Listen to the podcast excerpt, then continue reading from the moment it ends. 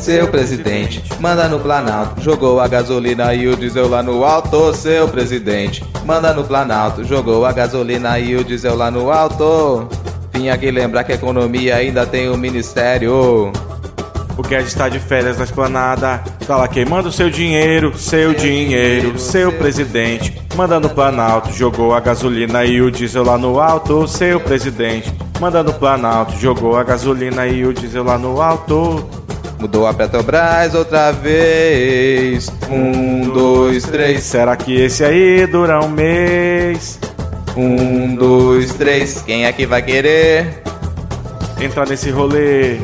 Depois o Chile Quento vai fingir que não tem nada a ver. Parece trote, tá difícil de entender. Vê se não fode, vai investigar o que? O dólar forte. Na confiança, 10 pau o litro, o preço alcança. Seu presidente, manda no Planalto. Jogou a gasolina e o diesel lá no alto, seu presidente. Manda no Planalto, jogou a gasolina e o diesel lá no alto. Mudou a Petrobras outra vez. Um, dois, três. Será que esse aí dura um mês? Um, dois, três. Quem é que vai querer? Entra nesse rolê. Depois o Chile Quento vai fingir que não tem nada a ver. Parece trote, tá difícil de entender. Vê se não fode. Vai investigar o que? O dólar forte. Na confiança, 10 pau o litro, o preço alcança seu presidente. Manda no Planalto, jogou a gasolina e o diesel lá no alto, seu presidente. Manda no Planalto, jogou a gasolina e o diesel lá no alto.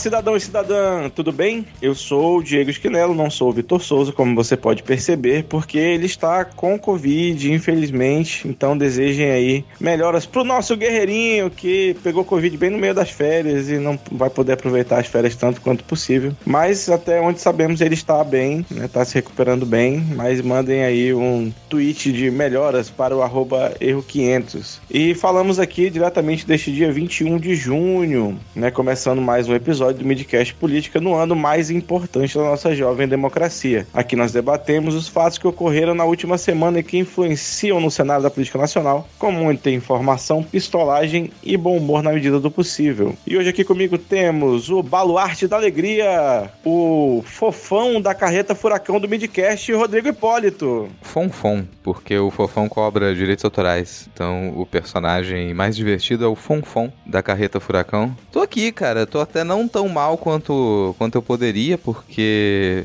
eu limpei os ventiladores de casa, então tá com um ventinho gostoso aqui, o ar mais puro. Vou até acender um cigarro. Seguindo aqui a nossa bancada, temos ela, a embonha da carreta furacão do Midcast, Ana Raíssa Guedes, com todas as letras dobradas.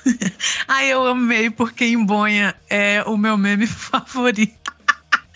Ai, obrigada, Brasil. Olha, como o Brasil às vezes dá uma alegria pra gente, né? Embonha, Casmocanca, Madu, Segali. E fechando aqui a nossa bancada, temos o Miranha, pulador de muros da bancada do Midcast, Lucas Mota. Se apresente aí para os nossos 10 ouvintes. E aí, gente? Eu sou o Lucas Mota, até a última vez que eu verifiquei. Eu queria já começar fazendo uma pergunta aqui. É nesse episódio que vocês vão anunciar para as pessoas que vocês estão comprando suposta leitura? Só para esclarecer aqui. Ficar esperto aí.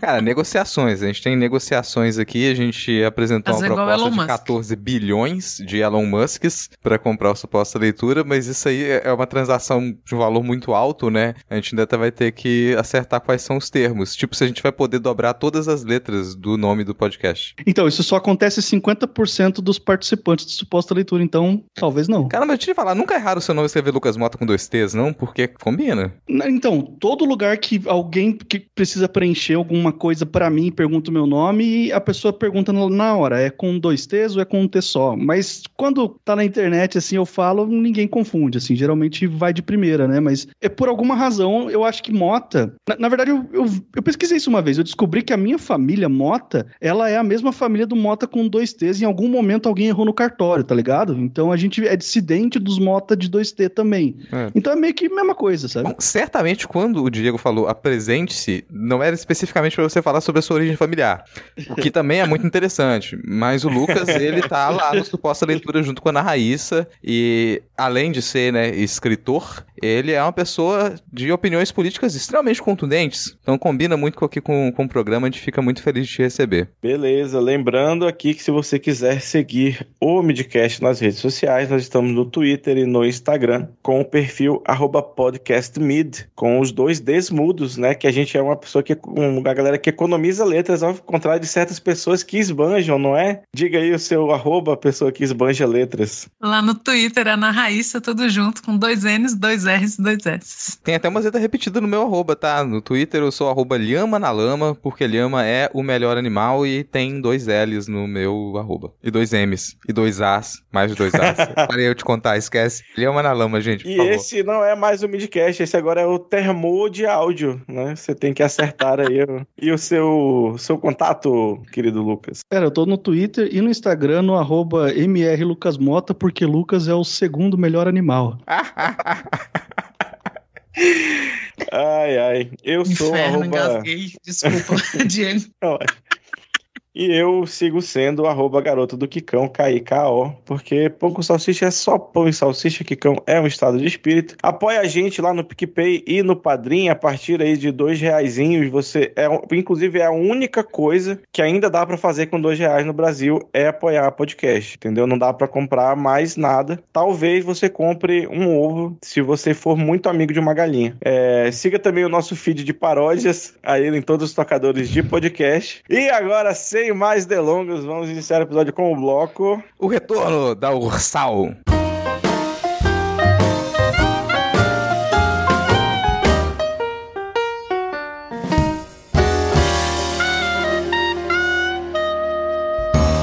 Vamos ter, começar aqui o bloco tentando viajar e sendo impedidos, porque, de novo, o, a desgraça do fungo presidencial vetou o despacho gratuito de bagagens, que foi uma proposta feita aí, no, não lembro quando, que iria baratear as passagens aéreas e agora custa mais ou menos meio fígado para você pegar uma ponte aérea, né? Aí, na pr primeira vez que tentaram trazer de volta a bagagem gratuita, gratuita assim, aspas, né? Ele vetou porque a emenda era de um deputado do PT e agora ele vetou just because. Quem é. imaginaria? Resgatar da memória, né, isso aí, cara. Isso foi lá na, ainda na época do Temer, em 2016 que aprovaram essa proposta para impedir, ou melhor, para permitir a cobrança de bagagem de mão. Porque aquela bagagem de 23 quilos você carregava, você despachava a bagagem de 23 quilos, que você carrega na mão, e você não pagava até esse valor, até esse, essa pesagem. Mas depois do Temer, você passou a pagar isso também. Então, só se você tiver ali a sua bolsinha tiracolo para você levar no avião, né? Fora isso, você vai ter que pagar na hora de despachar, despachar a passagem. E na época, a desculpa era essa. Bom, se as pessoas, se as empresas forem cobrar pelo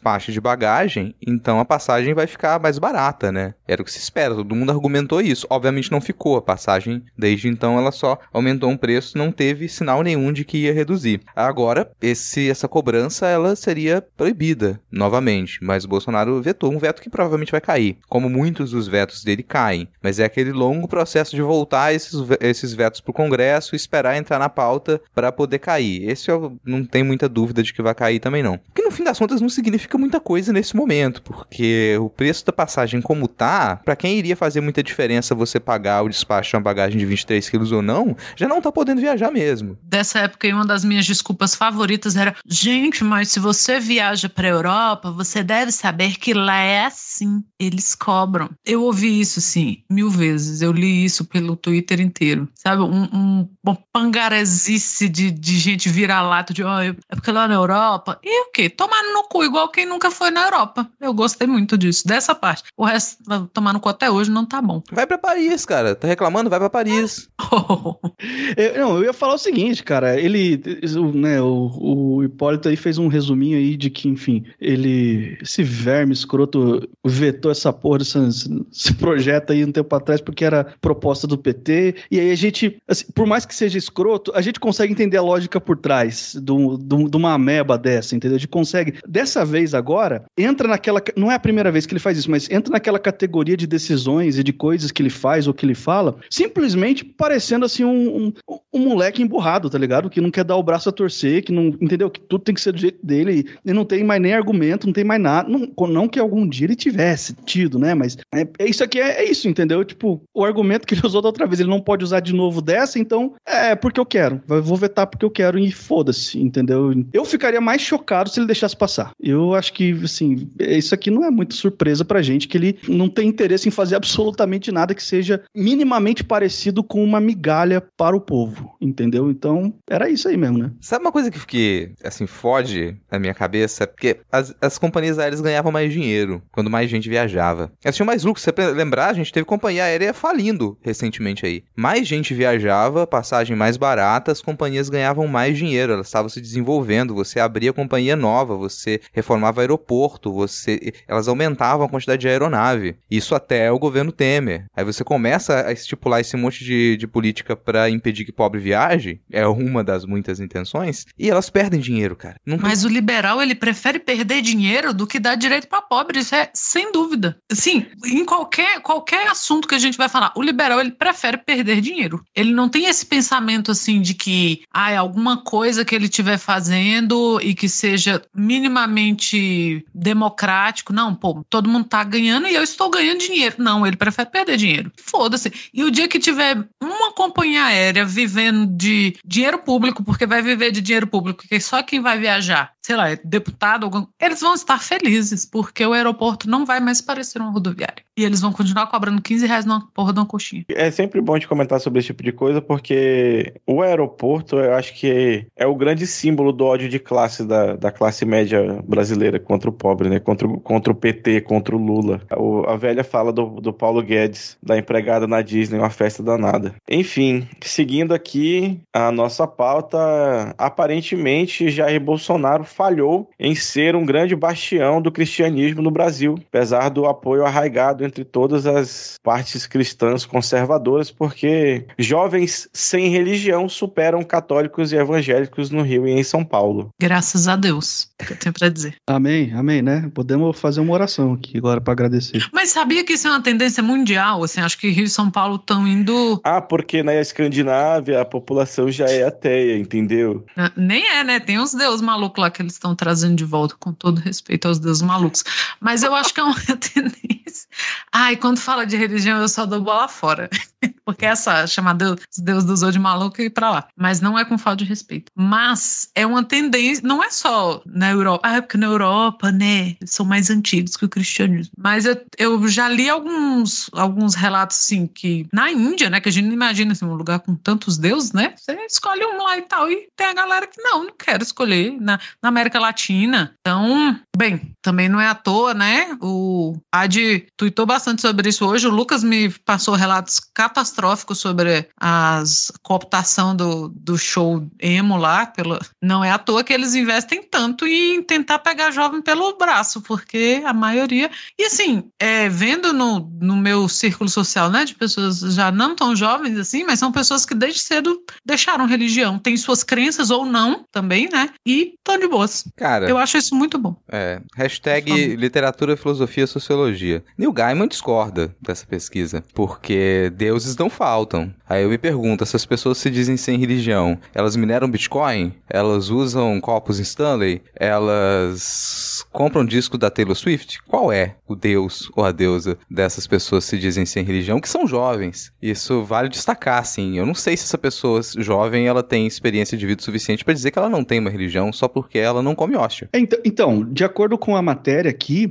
eles estão considerando sem religião não exclusivamente pessoas ateias, assim, mas pessoas que podem ter algum tipo de sincretismo, de mistura, ou até que podem, em algum nível, se identificar como cristãos, em algum nível, mas elas não querem ter vínculo a nenhuma igreja, não, não fazem parte da estrutura religiosa tradicional e não se sentem representadas dessa forma por N razões que na matéria está bem explicado ali, enfim. Mas como a Raíssa falou, isso está rolando já tem um tempo, não só no Brasil, mas como um, um infiltrado do meio religioso, porque eu venho desse meio, né? E infelizmente todo mundo tem um passado que condena, esse é o meu. Eu já posso dizer que já tem aí, cara, pelo menos, e, e não, não, começou 20 anos atrás, mas tem pelo menos uns 20 anos no Brasil que essa discussão, dessa preocupação de ter cada vez menos jovens interessados nos ambientes religiosos tradicionais, numa igreja institucionalizada, isso, isso acontece, esse debate existe há muito tempo dentro da igreja, essa preocupação, como nós vamos resgatar o jovem para Cristo, entendeu? Isso existe há muito tempo e quando eu morei em Brasília, inclusive, tipo, uns 15 anos atrás, assim, tinha um movimento bem forte de, de pessoas que não queriam mais fazer parte de igreja nenhuma, mas elas ainda se identificavam como cristãs, assim, elas não ó, tinham a crença delas lá, queriam praticar do jeito delas, mas não queriam estar perto de nenhuma instituição e tinham qualquer aversão a isso. Essa pesquisa envolve essa galera também, que tem a sua crença pessoal, seus, as suas, a sua própria identidade, seja lá por que razão for, mas que por N razões não quer mais saber de, um, de uma instituição, de estar vinculado a uma instituição religiosa. Né? Eu gosto muito do termo desigrejado. Eu gosto do termo desigrejado. Então vou trocar a manchete uhum. para cresce o número de jovens desigrejados no Brasil. E, bom, por que, que a gente fala disso também? Pode parecer que está fora do escopo da pauta, mas a gente está em época de eleição e qualquer pesquisa um pouco mais apurada que você for procurar sobre intenções de votos vai fazer esse recorte. E um dos recortes é de religião.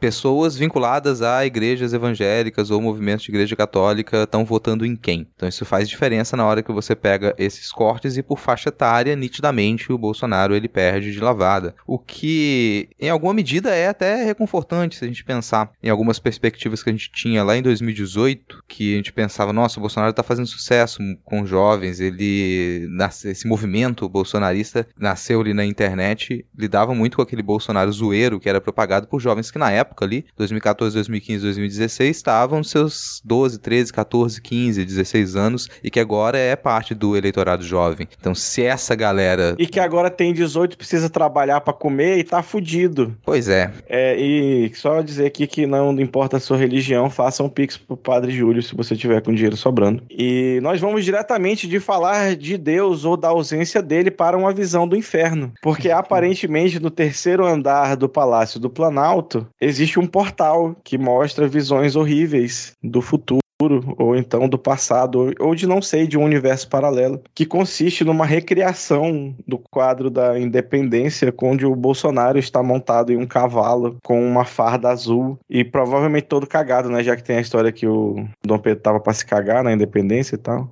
Vocês olharam pro abismo e ele olhou de volta o que ele disse. A crise é sobretudo estética, é o que eu tenho a dizer. Cara, quem for dar atenção para essa pintura, e eu honestamente sugiro que se dê atenção para essa pintura, é, não sobre uso de fortes psicotrópicos, porque você pode ter uma viagem muito ruim, mas dá um foco na cara do cavalo, cara. Porque a cara desse cavalo, ela, ela é um toque muito especial nessa, nessa pintura. Porque o cavalo, ele tá completamente descaralhado da cabeça, assim. Ele tá, tá totalmente fora do tom da pintura, ele é uma coisa meio cartunesca, com um olho super expressivo, puxado, com uma franjinha. Alguém pegou, fez chapinha na crina do cavalo, passou gel e grudou a crina do cavalo, assim pro resto da cabeça. É, é a, a, minha parte predileta desse, desse quadro. Perto da cabeça do cavalo, se vocês olharem com calma também, você vai ver a, a, as cabeças das pessoas que estão em marcha, dos populares e soldados que estão em marchas lá. E não são brasileiros. Nitidamente essas pessoas não são brasileiras aqui. Eu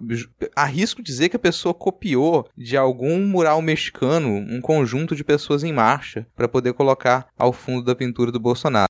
Aliás, mesmo sendo uma tentativa de réplica lá da pintura que retrata o Deodoro da Fonseca, o cenário não condiz. Isso aqui é um cenário de um pueblo mexicano, cara. Nitidamente. Nitidamente. A pessoa fez de propósito, errou as cores ou fez de propósito. Outro detalhe também para as pernas do cavalo. Vou, vou tô olhando cada ponto da pintura aqui, porque a gente brinca aqui que o Bolsonaro é um dos cavaleiros do apocalipse e apesar do cavalo estar tá maquiado para esconder o que ele realmente é, esse é um cavalo zumbi. Se você observar as patas do cavalo, você vai ver que a musculatura ela tá muito aflorada. É um cavalo descarnado, sabe? É um cavalo que ele já passou pelo processo pós-mortem, ele ressurgiu e agora ele, como um cavalo zumbi, sustenta o cavaleiro do apocalipse. Essa, para mim, é a mensagem da pintura. Cada vez mais nítida. Para mais crítica de arte, ouçam Não Pode Tocar. É bom demais ter um profissional, né? É, Falando boa. assim. Sensacional essa avaliação aí. Mas eu, eu queria até acrescentar um, um negócio que o Hipólito falou, que tem problema nenhum você gostar de arte horrível, entendeu? Eu gosto de Ramones, tá tranquilo, entendeu? Você pode gostar de coisa ruim também, entendeu? Não tem problema nenhum. O, o bizarro aqui mesmo é, é todo o contexto no qual essa arte tá inserido, né? Lá no Palácio do Planalto, o cara tem um- uma, entendeu? Tipo, uma pintura dele mesmo e no lugar de talvez uma das figuras heróicas do exército, essa instituição maravilhosa que ele defende com unhas e dentes, mesmo depois de ter sido escorraçado e chutado pra fora dela, né? E, enfim, é- é todo o contexto por trás da arte, assim, o cara quer gostar de, de uma pintura horrível, tá tranquilo, entendeu? Você pode gostar de qualquer coisa que você quiser, isso, aí- isso não é o problema. O problema é, é a loucura por trás disso aqui, é uma parada meio Michael Scott, do cara ter, tá ligado? Um- um- uma imagem dele mesmo bizarríssima e, e- em tom de exaltação. Se isso aqui fosse uma caricatura, uma piada óbvia, e a gente talvez ia perdoar um monte de coisa, de- deixar passar, entendeu? Mas não é, ele tá fazendo isso aqui a sério, não é irônico, entendeu? Ele tá realmente se achando o grande herói do momento, a grande figura máxima do exército e da puta que o pariu, entendeu? Isso é que é o louco aqui nessa, nessa história. E se você reparar bem, proporcionalmente, ele tem as pernas curtas. Ele tem assim, Mas a perna é proporcionalmente do tamanho dos braços. Pelo amor de Deus, gente, clica nisso, porque assim, tem moldurados, sacou? Tá na parede do planeta. Perna curta E- como e- toda mentira, né, cara? E quando ele Ah. sair de lá, aposto que vai ter algum jornalista que vai fazer a caça à pintura do Bolsonaro, como fizeram a caça ao Jesus do Lula, hein? Do Jesus do Lula, vai, vai. Cara, o lado É, de fora do Eu Palácio espero do que Planalto... tenha mensagem sobre isso, igual o Dallagnol tava postando. Achamos o crucifixo! Beijo, Dallagnol. Ó, eu quero deixar um pedido aqui. Depois das eleições, quando o Bolsonaro deixar o Palácio, o Planalto, e muita gente vai, pô, vai querer se manifestar de modo mais efusivo, na posse do Lula principalmente. Gente, quando essas coisas forem retiradas lá de dentro, por favor, não queimem. Não queimem, a gente precisa guardar isso, cara. Isso é memória de uma época. A gente precisa guardar isso. Fazendo um gancho aqui com a próxima notícia, bom, Teodoro da Fonseca deu um golpe, né? Bolsonaro sempre disse que vai dar um golpe. Muita gente tem receio disso. Praticamente todo brasileiro, toda brasileira tem receio disso. Mas um brasileiro não tem. Um brasileiro não tem. Alexandre Calil, prefeito de BH, é, aliás, é o segundo, é o segundo brasileiro que não tem receio de que o Bolsonaro dê um golpe, porque a primeira brasileira a falar isso foi Ana Raíssa Guedes. Falei e repito. Eu, e assim, eu gosto dessa matéria, não só porque você tem que acabar concordando com o Calil. É inferno que esse país faz. Mas a chamada, bicho, a chamada tá, é assim: além de ter o, o sobrenome do, né, do dígito cujo, Bolsonaro não vai perder e não vai fazer bosta nenhuma, diz Calil. o jornalismo declaratório foi Insinuando que longe ele vai demais. comer camarão na véspera da eleição. Vai, vai sentar lá com camarão. Não vai, vai comer sem mastigar. Terá ido longe demais o jornalismo declaratório, porque não é possível. É muito bom, mas eu já falei isso aqui e eu já falei em, em momentos que eu tô muito muito otimista com o Brasil e alguém toca no, no ponto do suposto golpe. Eu costumo dizer isso, não nessas palavras, mas com o mesmo sentimento. De que, ah, ele vai perder, ele vai fazer o quê? Absolutamente nada. Nada. Não vai. Ele não tem, sabe? Ele vai fazer o quê? Para um cara que reclama o tempo inteiro de que tá louco para sair, que ele não pode comer um pastel, que ele não vive mais em paz, que ele nananã. Ele tá doido pra comer um pastel sem engasgar, sabe? É um cara que sabe, Sabe fica eu gosto dessa desesperado manchete? terno. Eu gosto dessa manchete porque eu consigo ouvir essa manchete na voz do Calil. É, Que é o É, abre é- aspas, né? Que é Bolsonaro vai perder e não vai fazer bosta nenhuma. dá pra ouvir. Cara, mas eu, eu, ia, eu ia complementar, eu ia falar que eu consigo ver essa manchete na voz de qualquer um de vocês aqui, porque parece uma frase dita nesse podcast, é alguém azucrinando, entendeu? Não parece uma frase séria, entendeu? Parece uma frase de alguém aloprando. É, E, e assim, né? Qual a diferença entre um de nós e alguém que não pode ferir o decoro? Nenhuma mais. O Brasil tá no freestyle. A E- diferença é que a gente tem um decoro interno ainda que Interno, segue, é, né? a gente ainda tem, é. Eles não têm mais. Mas eu queria te E- responder rapidinho, Ah. Ana. É, você perguntou se o jornalismo declaratório foi longe demais. Eu queria dizer que sim, definitivamente, mas não nessa manchete. Tá vendo? Não há limites. É, mas assim, o pessoal se surpreende, mas, cara, o Calil, ele é isso aí, sabe? Pra quem, às vezes, o pessoal daqui do Sudeste conhece mais o Calil e fora daqui do Sudeste não chamam tanta atenção e tal. Mas é, ele se expressa o tempo todo assim. Ele se expressa o tempo todo dessa maneira. Ele é despachado. É uma das. Você quer dizer que se ele fosse nordestino, ele seria taxado de agressivo e coroné? Sim, sim, provavelmente sim. Não, provavelmente com certeza sim, com certeza sim. É descontrolado, mal educado, seria taxado de tudo isso. Mas ele, né, um grande dirigente, futebolista mineiro e muito, muito conhecido aqui por isso, assim. Então, isso faz parte da campanha dele. Quem vota no Calil, um dos motivos da pessoa votar é porque ele encarnaria esse, esse homem mineiro,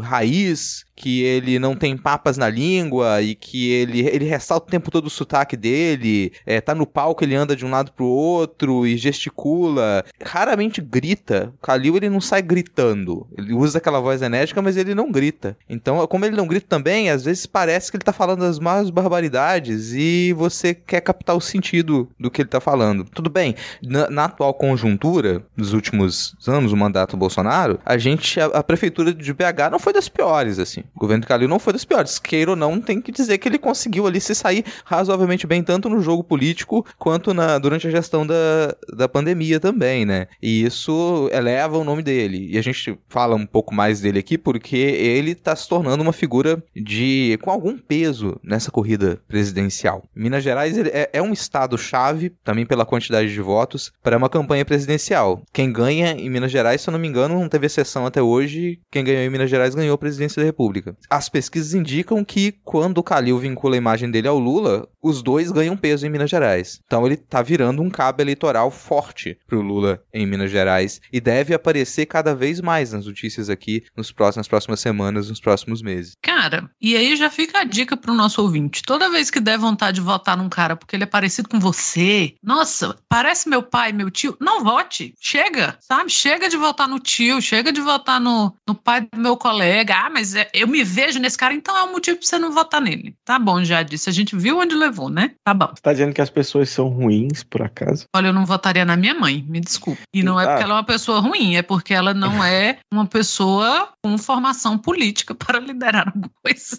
Eu não votaria em mim. Então, assim, é- essa identificação paternalista, que é muito latino-americana, né? Eu vou votar porque, ah, é o, o, o homem, é o, representa o voz do, do mineiro, do gaúcho, do que quer que seja, não leva a nada. Não, não, mas, é, mas é muito eficiente, assim, não leva a nada na prática, mas infelizmente é muito eficiente. Sabe essa imagem do. Aqui em Brasília, quem for daqui de Brasília vai lembrar quando o Roriz, antigo capataz, que está neste momento sentado no colo do capeta, tentou empurrar a mulher dele porque ele foi barrado na lei da ficha limpa, não conseguiu voltar e tentou empurrar a mulher dele para concorrer ao governo do DF no lugar dele. E eles quiseram emplacar essa ideia de que ah, ela é a dona de casa. Então todo mundo vai se identificar, todo mundo tem uma avó assim, tem uma mãe assim, e vai se identificar. E por algum motivo que me surpreendeu, porque todo mundo achou mesmo que ela ia ganhar, ela não ganhou. Assim, foi um destempero, foi vergonha para todo lado, todo, um constrangimento. Todo debate era um constrangimento, porque os outros candidatos, que também já eram os caras mais velhos, do PT, do PSOL, de, ficavam meio cheio de dedos, sabe? De não trucidar ela ao vivo, porque era uma senhora de idade. Então, assim, se você não vota numa senhora de idade, que ela, ah, parece minha mãe, parece minha avó, não vote num cara de idade porque ele parece seu pai. Por mais legal que seu pai seja, eu não duvido. Mas eh, não é essa a questão. Cara, foi doido esse exemplo porque aconteceu justamente isso na minha cidade, lá no interior. E eu ia até puxar a brasa pra cá dizendo, por falar em votar mal, vamos falar de Amazonas.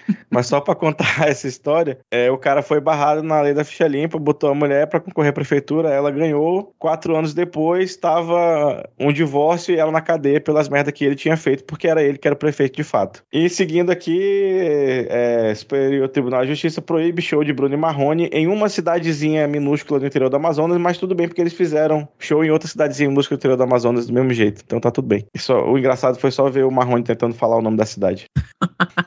Mas isso ainda foi na, na onda das notícias da... do, do cu da Anitta? Isso, foi é, porque é, eles exatamente. iam ganhar 700 mil por essa apresentação e era uma cidade de 24 mil habitantes. Mas, é. pelo visto, quem queria se livrar do show não conseguiu, né? Não, mas eles fizeram em outra cidade que é um pouquinho maior. Acho que tem uns 80 já, Manacapuru. É não, justifica, mas tá bom. não, de forma alguma. Só dizendo que é. tentaram, é, foi um... Pega aqui, Cara, mas pega, 24 pega mil habitantes, 700 mil reais. Quanto cada um pagou por esse inferno? Porque Responde eu... aí no Twitter do, do Midcast. Quem acertar ganha um salve no próximo programa. Façam suas apostas. E agora, para encerrar aqui este primeiro bloco, vamos de boa notícia. Finalmente, de 214 anos depois da independência, a Colômbia finalmente elegeu um governo um pouco à esquerda. Cara, para Colômbia, eu vou dizer que é um governo de esquerda, é um governo de esquerda. Mais do que isso, você até falou mais de 200 anos, é mais do que isso, é, seria impossível. A gente até comentou aqui, na época do, do primeiro turno, falando que não dava para saber o resultado. E muita gente já cantava a pedra de que o Petro ia perder. Por quê? Ele praticamente foi o único candidato de esquerda a ter uma boa pontuação. O resto não tem a menor chance de competir, e é a primeira vez que isso acontece. Agora, o lado da direita, centro-direita e extrema-direita, direita tinha todos os outros colocados, segundo, terceiro, quarto lugar no primeiro turno. Então a expectativa de muita gente, muitos analistas políticos, era que você juntaria esses votos de terceiro, segundo, terceiro, quarto lugar e daria vitória no segundo turno. É mais uma demonstração de que aquele tipo de análise política que se fazia antes da ascensão dessa extrema-direita não faz mais sentido, desse ultraconservadorismo da última década não faz mais sentido. Não dá para você esperar que a pessoa ela vai trocar o voto por, é, porque ela votava no candidato de extrema-direita, ou no candidato de centro-direita, ou no candidato de direita, eles vão se aglutinar por conta de ideologia política. Não é bem assim que funciona. Então, muita gente que votou em candidatos de terceiro e quarto lugar simplesmente se absteve, não foi votar no segundo turno.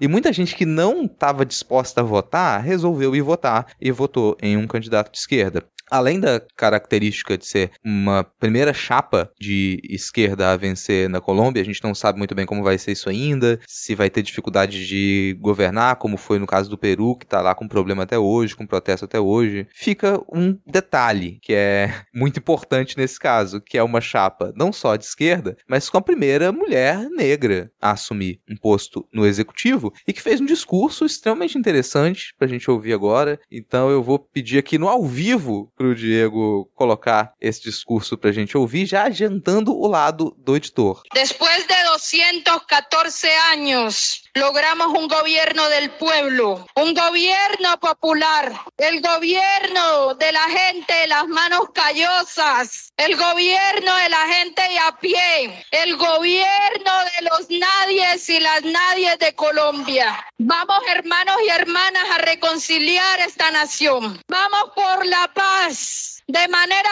decidida, sin miedo, con amor y con alegría. Vamos por la dignidad, vamos por la justicia social, vamos las mujeres a erradicar el patriarcado en nuestro país. Vamos por los derechos de la comunidad diversa LGBTIQ. Vamos por los derechos de nuestra madre tierra. Vamos juntos a erradicar el racismo estructural. Soy la primera mujer afrodescendiente de Colômbia. Soy su vice-presidenta. Vocês ouviram a voz da Francia Marques, que é a vice-presidente da Colômbia agora. Ela já comenta algumas das pautas que elas foram pautas defendidas pela chapa vitoriosa. E eu acho que serve algumas coisas de exemplo aqui para mim, porque são pautas que às vezes os políticos de esquerda aqui no Brasil têm receio de fazer uma defesa mais contundente. E lá não houve esse receio. Eu acho que pra, se a gente pensa nessa análise política equivocada que se tem feito, não dá para ser ameno. Você tem que tocar nas pautas que as pessoas querem ouvir sendo discutidas e defender posturas que elas sejam nítidas. Isso é uma coisa que está faltando na campanha do PT, por exemplo. E dá para trazer algumas dessas experiências vitoriosas que aconteceram aí pela América Latina nesse último ano, nesses últimos dois anos para cá, já que a perspectiva é que a gente tenha um governo esquerda, difícil dizer, mas que o governo, próximo governo petista, ele tem a chance de defender algumas dessas pautas. O que, que a gente tem no, no programa de governo da Colômbia agora, por exemplo? É uma, um novo modo de pensar a exploração petrolífera. Então você não partir simplesmente para a exploração, mas você fortalecer a industrialização do país para que não se dependa só da exploração de bens naturais. Então você pega um país que ele depende muito desse tipo de exploração e de da exploração da terra, de matéria-prima, e você vai tentar trabalhar para um país que ele seja mais industrializado, que não vai parar de explorar, mas vai ter margem para trabalhar. Não precisa ficar nas mãos do mercado, que é o que acontece no Brasil atualmente. A gente desindustrializou o país inteiro na última década e meia e a gente vai continuar dependendo como um país agrícola que vai continuar nas mãos da, dos preços que estipularem para as nossas commodities para os nossos bens naturais. Então esse é um tipo de pauta e que é um pauta, uma pauta que ela dialoga muito bem com o ecossocialismo, dialoga muito bem com pautas que elas estão é, na boca do jovem, para dizer assim, você não deixa de tocar em questões como racismo, LGBTQ-fobia, isso tudo estava na pauta de um, uma chapa que foi vitoriosa. Um dos motivos é que do outro lado você tinha um bosta. E aí você, você pensa, nossa, mas será que era do mesmo jeito que o Brasil? Cara, a imprensa colombiana tava fudendo com a campanha do Petro, tava fudendo assim. Era você taxar como, como guerrilheiro, porque ele é um ex-guerrilheiro, e você colocar o outro candidato como empresário. Você esquece completamente que o Petro é economista. Ele foi taxado de guerrilheiro. Se você pegar pela imprensa, é como se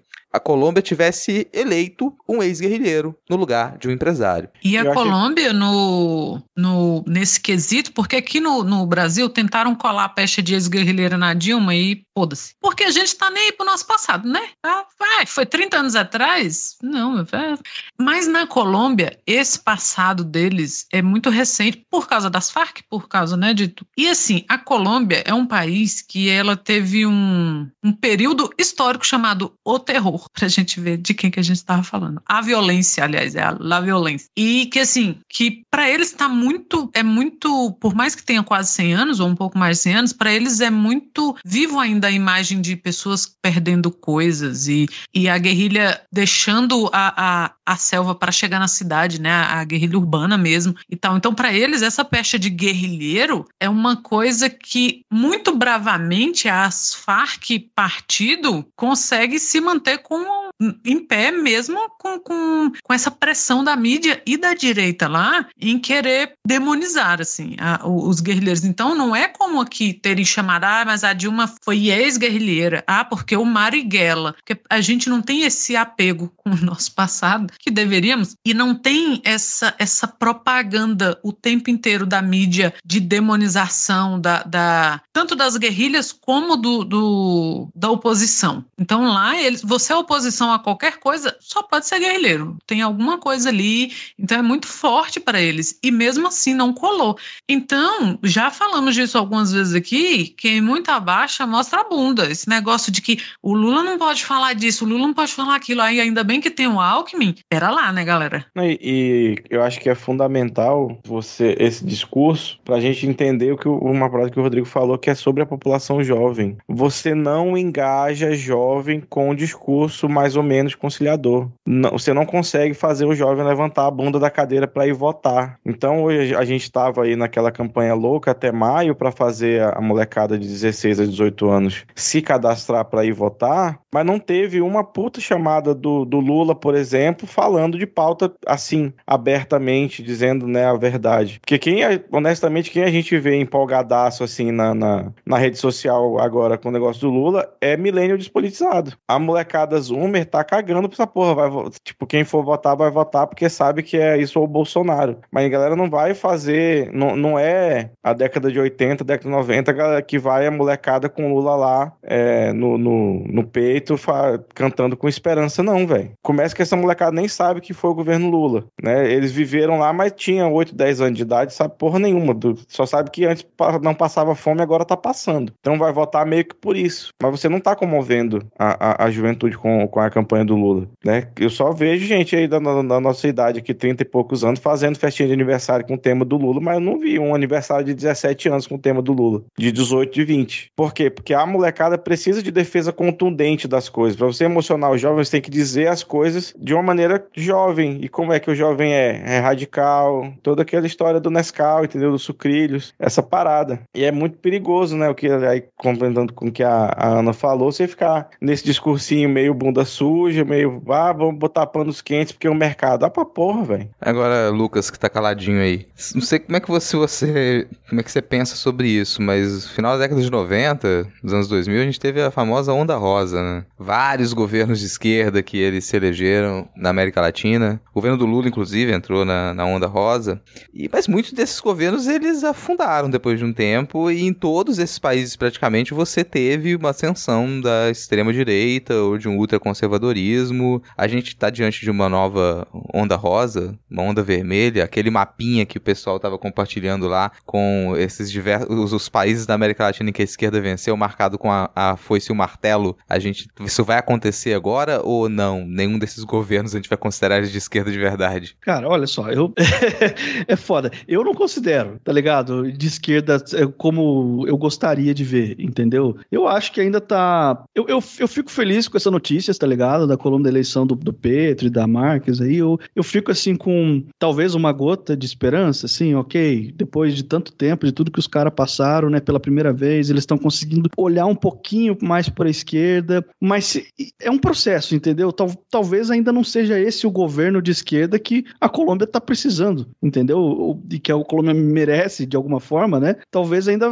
tenha muita coisa para acontecer, porque a gente teve o, um governo duplo, né, do Lula, né, os dois mandatos dele, que a gente sempre categoriza como esquerda, embora tenha muito espaço para discussão sobre isso, a galera mais da, da extrema esquerda não gosta de chamar o Lula de esquerda, não, tá ligado? Eles ficam putos e, em alguns pontos, com razão. Eu, esse negócio que vocês estão falando aí da campanha do PT, essa campanha bunda mole aí, mano, dá, dá uma raiva do caralho. Dá uma raiva do caralho pensar que eu vou ter que votar lá no primeiro turno e vai estar o Alckmin no pacote, tá ligado? Mas eu vou. Eu vou porque outra opção é o Satanás, entendeu? Então é isso aí mesmo. É isso aí. A partir do dia 1 de, de janeiro, a conversa muda. A gente começa a cobrar de outro jeito. Até lá, é Lula lá mesmo, entendeu? Só que eu ainda não consigo ver isso como, a, sei lá, uma, um fortalecimento do ponto de vista de esquerda mesmo. Eu, eu não sei se é o meu pessimismo falando mais alto. Eu não sou um, um puta de um cientista político que manja pra caramba das coisas, mas eu não consigo achar que ainda é dessa vez, entendeu? Eu acho que ainda vai rolar muita água embaixo da ponte. Que bom, cara. Se você fosse um cientista político que entende muito da coisa, eu ia te expulsar agora da gravação. Quem chamou esse cara? Nossa intenção aqui é comentarismo de portal. E por falar em comentarismo de portal, vamos agora para onde, Rodrigo? Opa, chegou uma mensagem aqui no meu WhatsApp. Vaga de CEO na empresa Petrobras. Ganhe entre 500 e 5 mil reais sem sair de casa.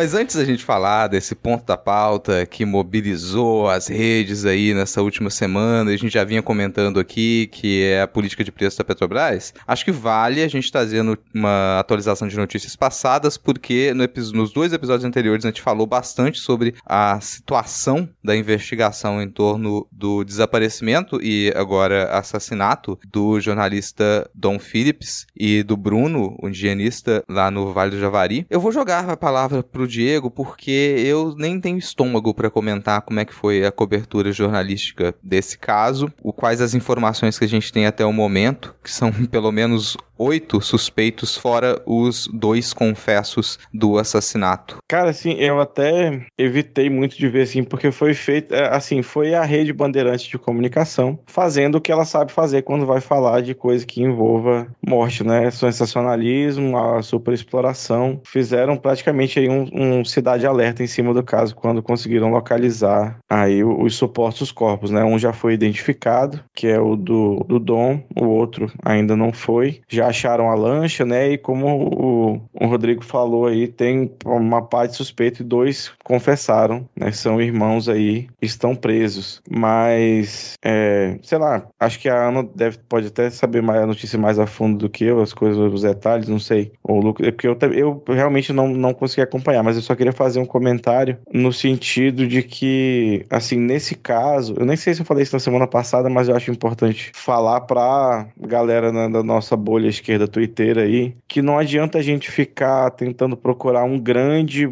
mandante, assim, que é uma figura conhecida. Porque aqui não funciona assim. Aqui você não precisa, não é, não é como uma grande cidade onde tem uma força, né, e o crime organizado que faz algo nesse sentido. Aqui, qualquer fazendeiro, qualquer fazendeiro pode ter mandado matar. Qualquer. Não importa se ele tinha duas mil cabeças de gado ou dois milhões, né?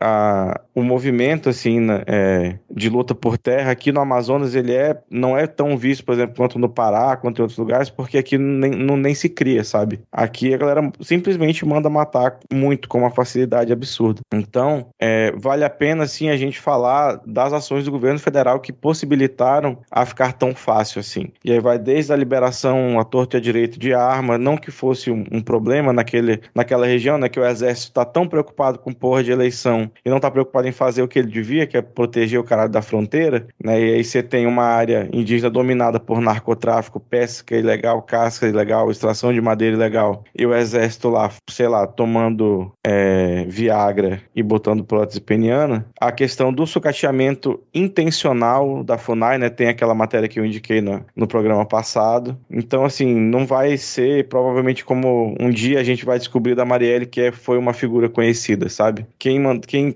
muito provavelmente quem mandou matar foi o coronel fulano da fazenda tal do município lá, lá de perto, porque eles estavam enchendo o saco e ele queria ou pescar peixe-boi em algum lugar ou fazer alguma coisa nesse sentido. Então, sim, vale a pena culpar o governo federal e a sua, não inação, mas a sua ação proposital para deixar o trabalho de quem tenta ajudar os povos originários mais, mais seguro. Tem uma matéria que a Folha liberou é, no dia 18, acho que foi no dia 18, que foi feita no dia 22 de abril e uma entrevista com o Bruno e ele pediu depois para a repórter não liberar a entrevista porque ele foi orientado pelos advogados dele que não, porque como a gente sabe ele foi exonerado. O ministro da Justiça na época da, da exoneração dele era o Moro, então assim, vamos parar de achar o Moro só uma figura folclórica, não é. O Moro tá no pacote. E a, os advogados, ele, como ele estava nesse processo de exoneração de cargo, ele era coordenador e, e tal, os advogados falaram, não, não, não libera isso. E a, a, a Folha, a redação da Folha não liberou, mas agora, né, eles falam que pelo, pelo dado o interesse público da, da coisa, eles liberaram. Vale muito a pena ver. É, começa com uma, a chamada é um, uma aspa do Bruno, que é assim, difícil, cansativo e perigoso. Disse Bruno à Folha antes de ir para a floresta pela última vez. E ele deu essa, essa entrevista longa, vale muito a pena ler, para a gente não cair só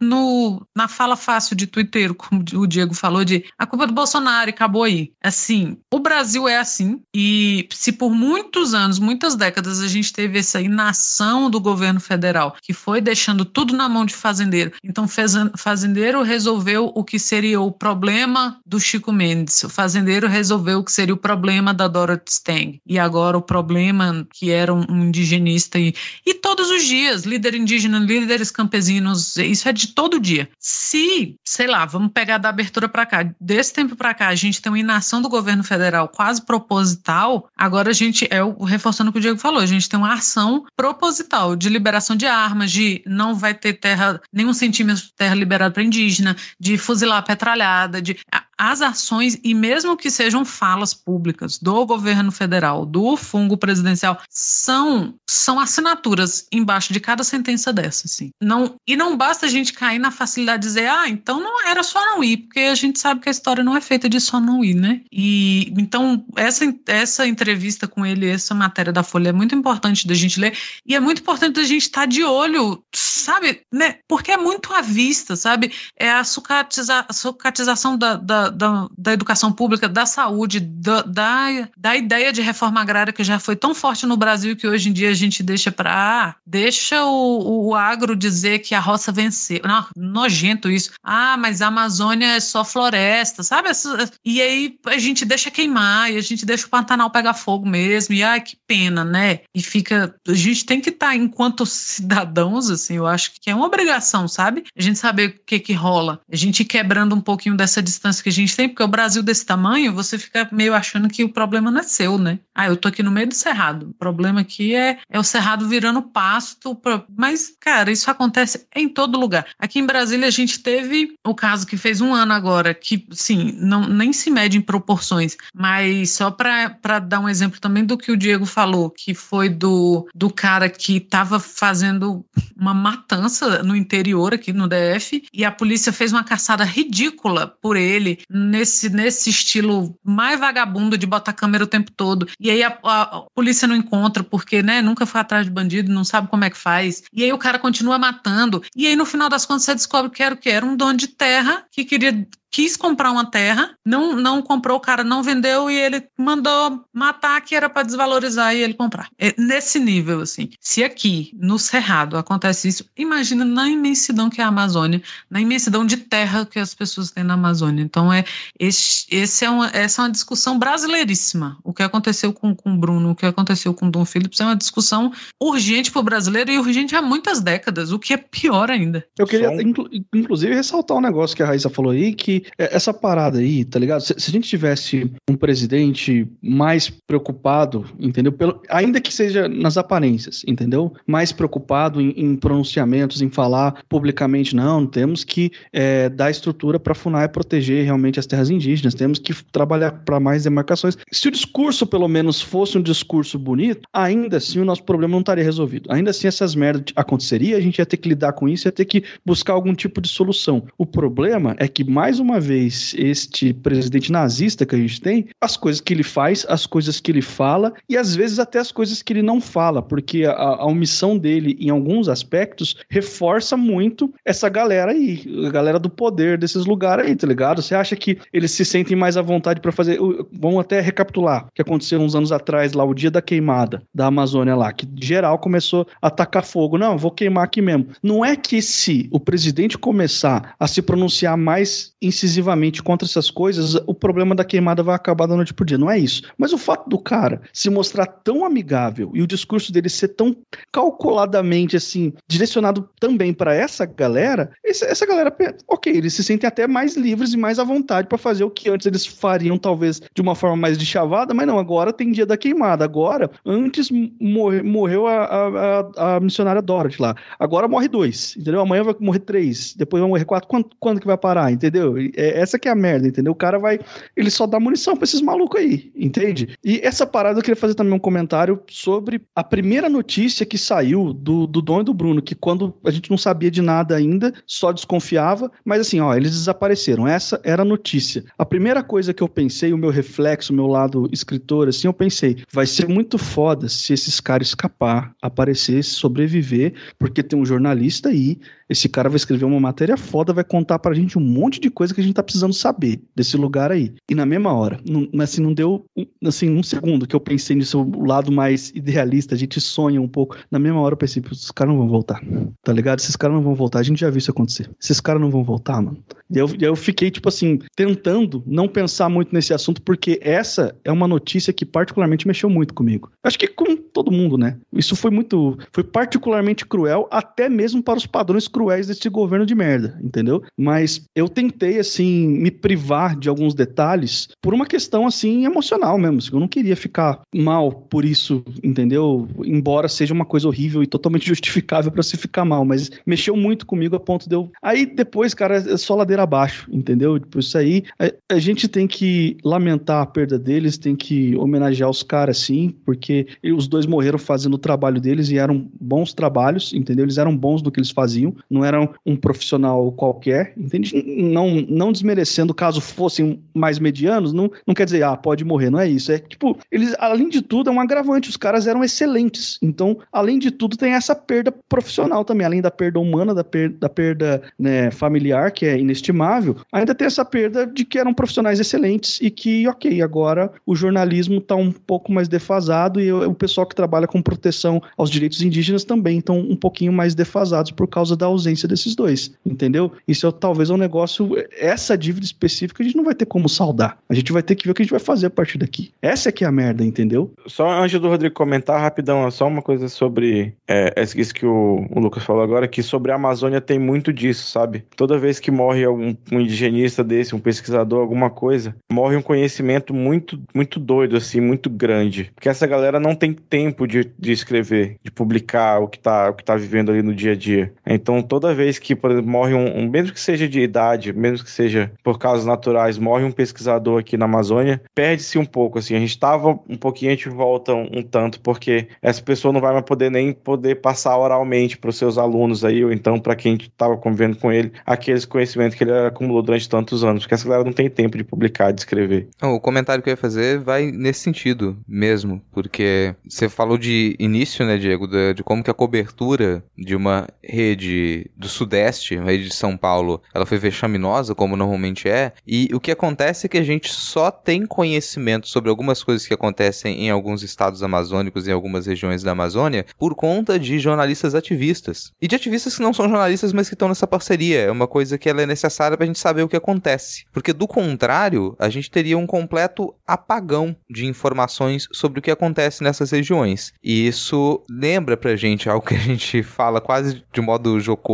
há algum tempo, que é a gente defende um Estado democrático de direito, Estado de direito, e que ele não existe e nunca existiu em diversas regiões do Brasil. E essas regiões mais isoladas da Amazônia não têm Estado democrático de direito. Quem manda é quem tem poder, quem manda é quem está armado, quem manda é quem está custeado por uma grande organização criminosa. E aí você pega essa realidade e você confronta com um discurso estúpido, é, nitidamente mentiroso de grande má fé, mas que manipula muita gente, que é de proteção da Amazônia como um bem brasileiro, da soberania nacional nas fronteiras da Amazônia. E é uma balela quando esse pessoal de direita vem com esse discurso, porque não há a menor intenção de preservar a soberania nacional nessas regiões. Tanto que o que se defende é a exploração, a exploração do garimpo, legalizar o garimpo. E quem está por trás do garimpo não é uh, nenhuma organização estatal. Não se tem nenhum controle sobre isso. E não se tem a intenção. O garimpo ilegal ele está vinculado ao tráfico, ele está vinculado a organizações armadas, paramilitares. E essa ligação ela se estende para fora das fronteiras do país. Então, no fim das contas, todas as vezes que o Bolsonaro ele foi em encontros no, em outros países, em, em fóruns internacionais, uma das primeiras falas dele é: opa, vem para cá para poder explorar a Amazônia com a gente. A gente está interessado em explorar a Amazônia com vocês, Estados Unidos da América. Então, é,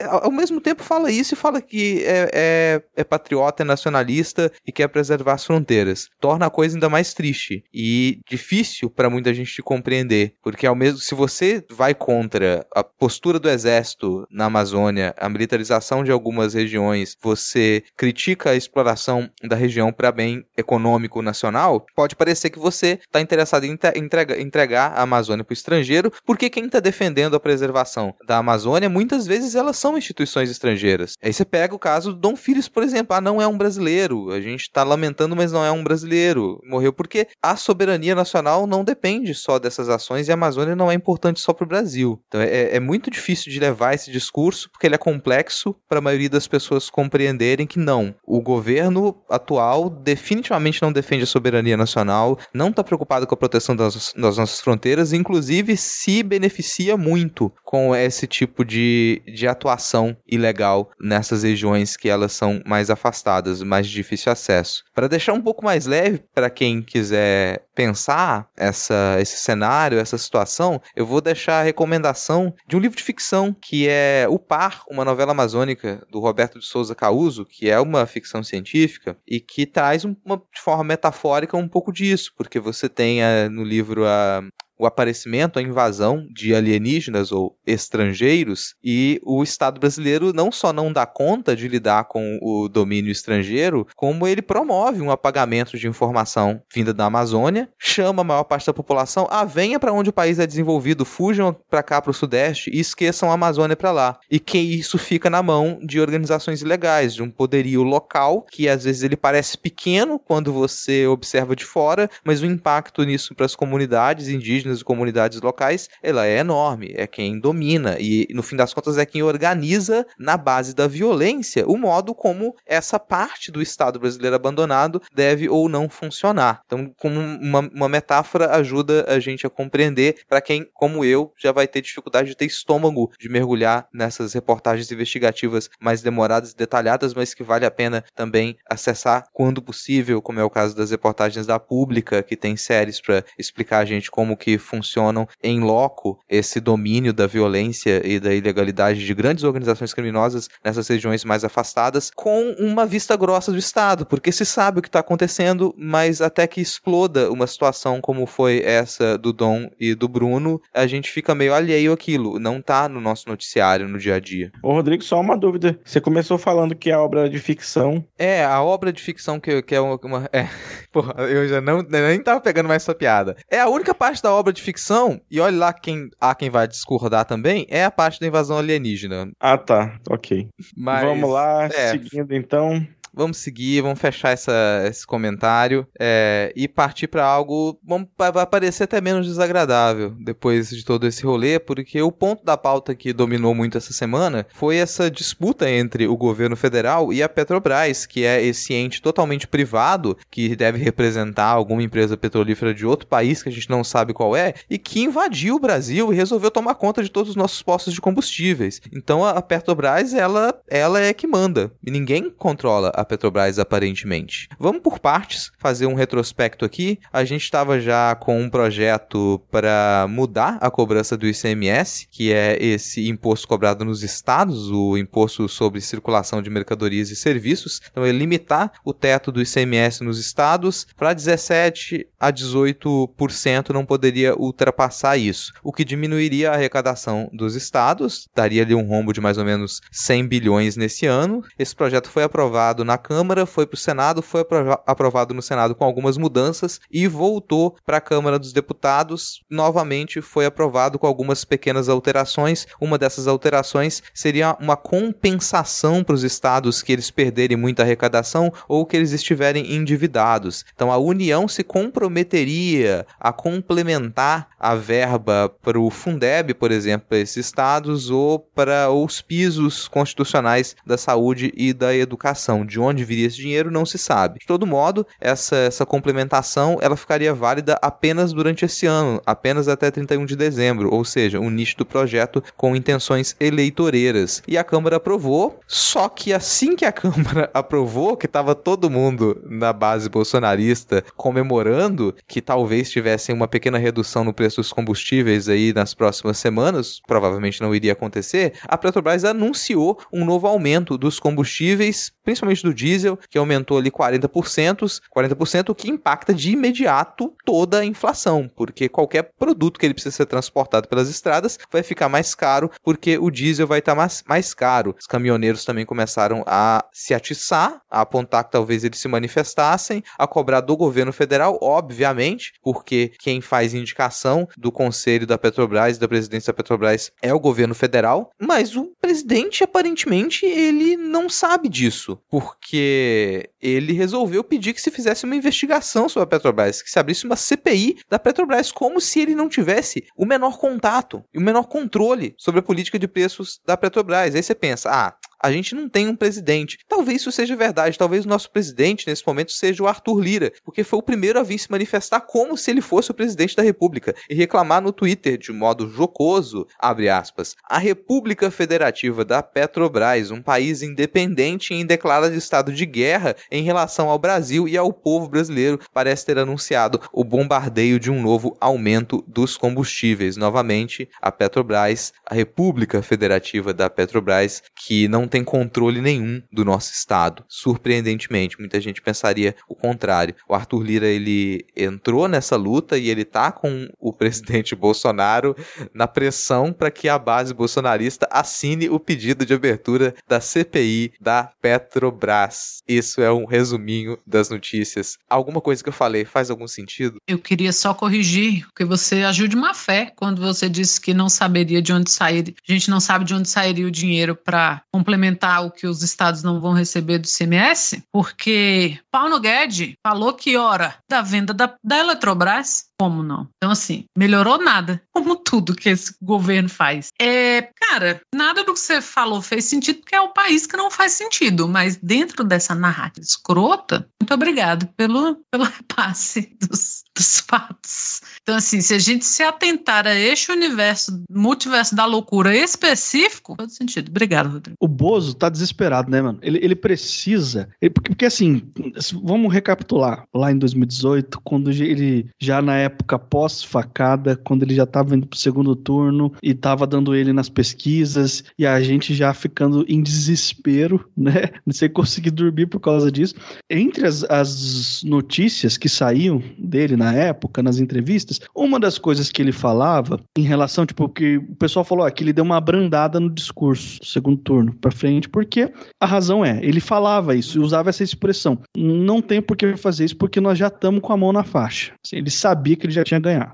Entendeu? Ele sabia que ele já tinha ganhado aquela eleição. Agora, voltando para hoje, ele sabe que ele já perdeu. Entendeu? Ele sabe que ele já perdeu. Ele tem, certamente, alguém já informou isso para ele se ele não foi capaz de fazer a leitura sozinho. Ele tá tentando fazer alguma sacada super populista e todos os planos dele até agora deu errado. Tudo que ele tentou fazer para, putz, vou fazer um negócio agora que até aquele Auxílio Brasil lá que era a grande promessa dele de conseguir recuperar é, a confiança do povo, também não deu certo entendeu? Então, eu acho que assim, essa guerra dele por esse negócio do combustível, assim, por um lado, ele tem um rabo preso com a galera que tem muito a ganhar com as coisas como estão. Ele não pode simplesmente fazer o que é da, da alçada dele, chegar ei, na Petrobras e falar: peraí, vamos mudar aqui, vamos fazer o que precisa ser feito para baixar o preço do combustível. Se ele fizer isso, ele vai estar tá se comprometendo com uma galera que não gostaria de se comprometer, entendeu? Por outro lado, ele precisa muito ganhar alguma guerra, alguma batalha, para poder recuperar algum tipo de popularidade, para ter alguma chance de, não é nem de ganhar, é de passar para o segundo turno, porque agora ele tá começando a ficar com cagaço de nem chegar no segundo turno. E o que seria maravilhoso, inclusive, né? Seria uma, um motivo de, de, a gente sair gritando na rua, comemorando, girando camiseta pra cima e tudo, entende? Mas ele. Isso é desespero, cara. Esse, esse rolê do, do combustível, essa novela do combustível, isso já tinha acontecido no governo dele antes. De, de combustível subir, dele culpar a Petrobras. Isso não é a primeira vez que acontece. Mas dessa vez tá tão galhofa, tá tão, tá tão zoado assim, que eu só posso interpretar como desespero. Esse cara sabe que ele já perdeu, ele sabe que a chance dele chegar no segundo turno só por uma questão de honra é mínima. Ele precisa de alguma coisa, entendeu? Ele precisa de alguma estratégia e todas as estratégias dele falhou até agora, entende? Então, eu só consigo ver desse jeito. Eu não sei se tô falhando em enxergar alguma coisa, mas pra mim é isso, entendeu? O cara só tá querendo reduzir um centavo no preço do combustível que seja pra poder dizer, olha aí o que eu fiz, eu consegui baixar o combustível, bota eu no segundo turno lá agora, caralho, entendeu? O cara é o cebolinha do mal, né? Todo plano infalível dele, pura desgraça. e é algo que a gente já comenta, sobretudo na situação da pandemia, né? Ele perde chance de, de sei lá, cara, a coisa certa tá tão nítida ali, era só ele fazer e ele ia calar nossa boca, inclusive. É igual na pandemia, tipo, era só ele ter comprado a porra da vacina, apoiado o uso de máscara e a gente não ia nem poder falar mal dele, sabe, sobre isso. Mas é, o rabo é tão preso que não, não realmente não, não dá, né? É, você aí que gosta de acompanhar causos de convivência com bolsonaristas, me siga no Twitter, que de vez em quando eu solto um lá de convivência com a minha mãe, Aí hoje eu vinha no carro com ela, voltando do trabalho, conversando sobre justamente essa questão da Petrobras. E aí eu fui tentar explicar para ela, né, que a maioria das cadeiras do, do quadro da, de direção da Petrobras é do governo. E aí ele pode indicar quem ele quiser. Ela falou: ah, não, mas não é assim, porque tem, não tem, tem que ter apoio político. Eu falei, ah, mas ele não é o brabo? Não é o machão? Não é ele que faz, acontece? Que, que não tem apoio político, não tem, mas que ele pode, ele pode. O povo tá aí passando fome. E aí? Dá pra fazer. Por que, que ele não faz? Aí, enfim, queria ver se fosse tudo no lugar dele. Eu falei, porra, pra ser presidente dizendo que nada é culpa minha, tudo é culpa dos outros, tudo que dá errado é culpa dos outros. Eu também queria, até eu conseguia ser presidente. Aí até a, a mãe da querida Ana Raíssa conseguiria, né? Se fosse pra ser presidente, se só botando a culpa nos outros. E gastando um milhão e duzentos mil no cartão corporativo. Opa, na hora. Gastar é comigo mesmo. Mas enfim, eu achei doido. É, é, e aí ele, ele foi estendendo assim, né? Ele, ele viu, viu que ele sozinho esbravejando não dava certo. Aí pediu ajuda do, do Lira, do Nogueira e foi tal. E chegou no STF, onde o ministro eter, é, eternamente não, é terrivelmente transplantado de cabelo, André Mendonça, ele baixou aí uma decisão monocrática, né? Ao contrário do que prega o seu líder Jair Bolsonaro, que diz que os ministros do STF não devem tomar decisões monocráticas, ele baixou aí uma liminar individual suspendendo um negócio que só ia entrar em vigor mês que vem, que é o, o CONFAS, né? O, o convênio assinado pelo Conselho Nacional de Política Fazendária, assinado aí pelo Ministério junto com os secretários de Estado, que ia, tinha fixado uma alíquota de R$ 1,006 é, por litro de diesel, né? O que é o mais usado no país. Inclusive, essa alíquota seria maior do que a praticada em alguns estados. Ela ia entrar em vigor mês que vem. Aí ele determinou que a alíquota do SMS sobre combustíveis deve ser uniforme em todo o território nacional. Ou seja, foda-se se você é o Acre ou se você é São Paulo. E aí entenda todas as implicações que tem a ver você ser o Acre ou você ser São Paulo, para você cobrar aí uma alíquota uniforme em todo o território nacional. Aí ela tem uma série de outras regras absurdas aí para tentar também é, é, fazer com que o ICMS faça alguma coisa que ele não vai fazer. Porque o que o ICMS ia reduzir já aumentou, então foda-se. Cara, eu já tô com uma impressão de que o Mendonça e o Nunes Marques, eles estão sendo encarados como café com leite, sabe? Porque tem algumas coisas que, se um ministro do STF faz, e for um ministro que as pessoas levam a sério, de imediato a Câmara e o Senado vão se manifestar, as lideranças partidárias vão se manifestar e falar: alto lá, você não pode fazer isso, que você está invadindo o que é função de outros poderes, que é esse o caso. Ele não pode fazer isso. Isso não é função de um ministro do STF. Nitidamente não é. Então a, Câmara e o Senado, o Congresso ia se manifestar e falar: opa, alto lá, cara, já vamos rever essa sua decisão aqui, porque isso aí não é função sua. Mas nem se prestaram a isso. Porque já sabe que isso vai ser derrubado pelos outros ministros também. Já se torna uma situação ridícula. Eu vou, vou voltar até aqui um pouco na, no comentário do Lucas, porque eu acho que tem um outro aspecto que essa guerra de discurso que o Bolsonaro ele tem puxado sobre a política de preços, ela talvez tenha uma outra função que me preocupa bastante, que é a gente tem alguns tabus na política econômica liberal e neoliberal no Brasil que eles sempre foram colocados como, ah, isso aqui é tabu, nunca vai ser mudado. Um mais recente era o Bolsa Família, que nem na campanha do Bolsonaro ele ia falar, ah, não, no Bolsa Família eu não toco. Ele já dizia que não toco, mas nitidamente ia tocar. E trabalhou durante o seu mandato todo para poder desfazer o Bolsa Família e conseguiu desfazer. E ninguém acreditava que ele conseguiria fazer isso. Um tabu mais longevo é a privatização da Petrobras. Ninguém quis tocar na privatização da Petrobras. Tentaram, tentaram, tentaram, mas na hora que chegava no vamos ver, não conseguiam fazer isso, porque é a empresa nacional de maior valor, é o bem nacional de, de maior valor. Então isso sempre ficou como um tabu. Aí me parece que essa, esse sucateamento da Petrobras, a descredibilização pública da Petrobras, ela tem sido trabalhada desde antes do Temer, pouco antes do golpe, e foi tomando força, tomando força, até que hoje, quando se fala em privatização da Petrobras, já não soa algo tão absurdo para muita gente. E não me surpreenderia se você chegasse até o final desse mandato com uma proposta já em votação e quase aprovada para a privatização da Petrobras, que já é aberta, a Petrobras já é aberta a capital externo. Então ela já não é plenamente nacional. Para você abrir um pouco mais e o capital privado ele ter um domínio majoritário da Petrobras, ainda que coloquem lá, não, quem pode tomar decisão aqui é o conselho formado pelo Estado e que a gente já viu como que ele está sendo descascado agora. Então isso me, me preocupa, falar, não, não vou conquistar isso aqui. Para eleição já perdi a eleição eleição mesmo, mas os grandes nomes do mercado que estão por trás do presidente e de todo o bolsonarismo, eles podem querer continuar a trabalhar para poder ali dilapidar a maior empresa nacional no momento, um dos nossos poucos grandes bens nacionais que ainda conseguiram ser preservados apesar desses quase 40 anos aí de crescimento neoliberal. Eu, nossa, Rodrigo, Eu vinha no ônibus hoje, que o brasileiro não tem paz, né? Eu vinha no ônibus, eu podia aproveitar esse tempo para ler, para ouvir alguma coisa, eu vinha o quê? Pensando nisso. E tava pensando nisso que você falou aí, esse, essa tentativa de estressar a imagem da Petrobras num nível de esgarçamento que você. Uma, uma coisa como acontecia nos anos 90, de você ter manifestações de a Petrobras é nossa, o petróleo é nosso, não cola hoje em dia. E a ideia é que não colhe nunca mais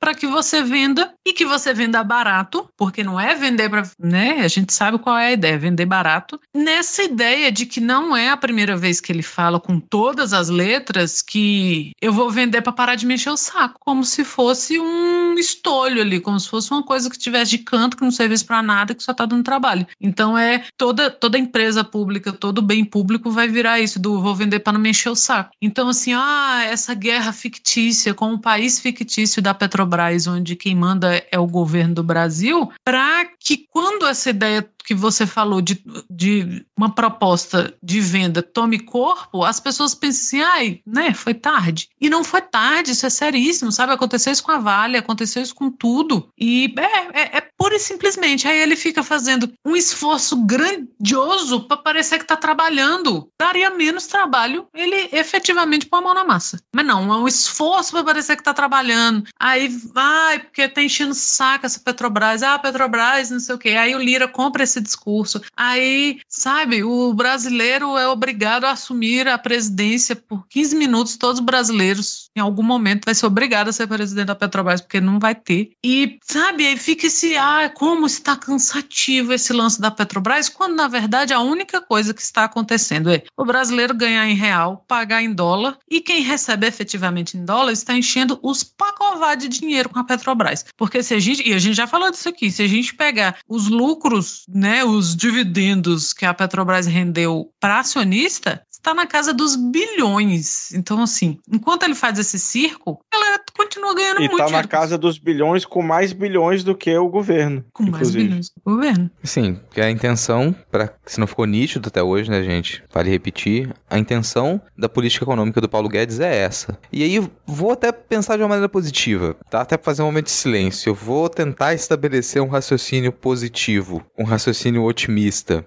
que é o Paulo Guedes acreditava que nesses quatro e talvez oito anos de governo ele conseguisse destruir por completo o Estado brasileiro e a qualquer chance de ascensão social ou qualidade de vida da população mais pobre, como foi feito no Chile. Porque no Chile isso foi completamente destruído. A reconstrução do Estado chileno para num futuro próximo ter alguma sombra do que é um bem-estar social, ela vai ser muito difícil, muito laborosa. Mas me parece que aqui no Brasil, o plano Paulo Guedes não funcionou tão rápido quanto ele imaginaria. Você vai lembrar que você, a Secretaria de Desestatização, parar de falar de privatização, ela não funcionou no governo Bolsonaro. Ela não funcionou. A expectativa inicial era que até o final do primeiro ano de mandato você tivesse privatizado uma dezena de grandes estatais. E não privatizou nenhuma. Só agora no finalzinho, com uma série de pressões, só depois de Arthur Lira, é que você já tem a perspectiva de realmente privatizar a Eletrobras. O que não aconteceu efetivamente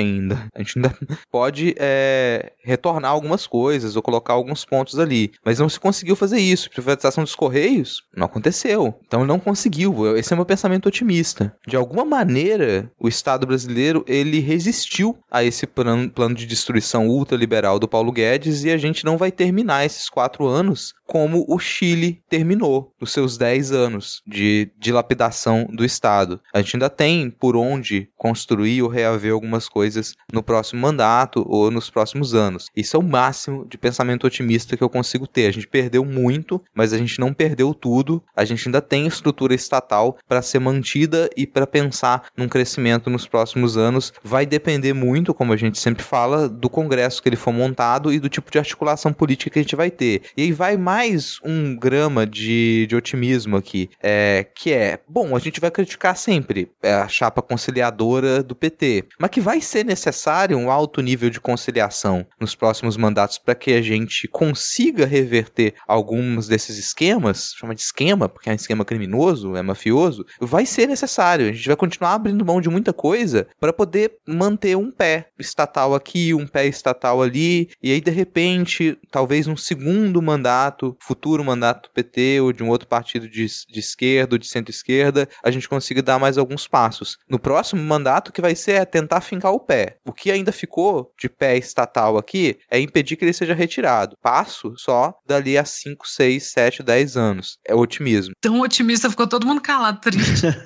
Obrigada. É, eu só, eu só ia falar que, assim, esse, esse governo aí, cara, tudo, tudo foi tão. Mais cata... A gente já tinha expectativa lá embaixo, quando ele assumiu, né? Quando ele ganhou lá o segundo turno. E ainda assim a gente tá decepcionado, entende? Tipo, o bagulho foi muito pior do que todo, qualquer expectativa que a gente pudesse ter. Fica difícil, fica difícil a gente eleger de todos os personagens desse governo. Qual que foi, assim, a maior piada, maior, mais cretino, entendeu? Porque a competição é muito forte, mas dentro disso que o Hipólito falou aí, cara, o Paulo Guedes, ele, ele, ele certamente, cara, ele tá ali no top 3 dos candidatos, assim, a ser o, o mais cretino dos mais cretinos, porque, porque nem o, o, o, plano de Dick Vigarista dele funcionou, entendeu? Pra ganhar a corrida maluca. Foi basicamente uma referência de velho do caralho que eu usei agora.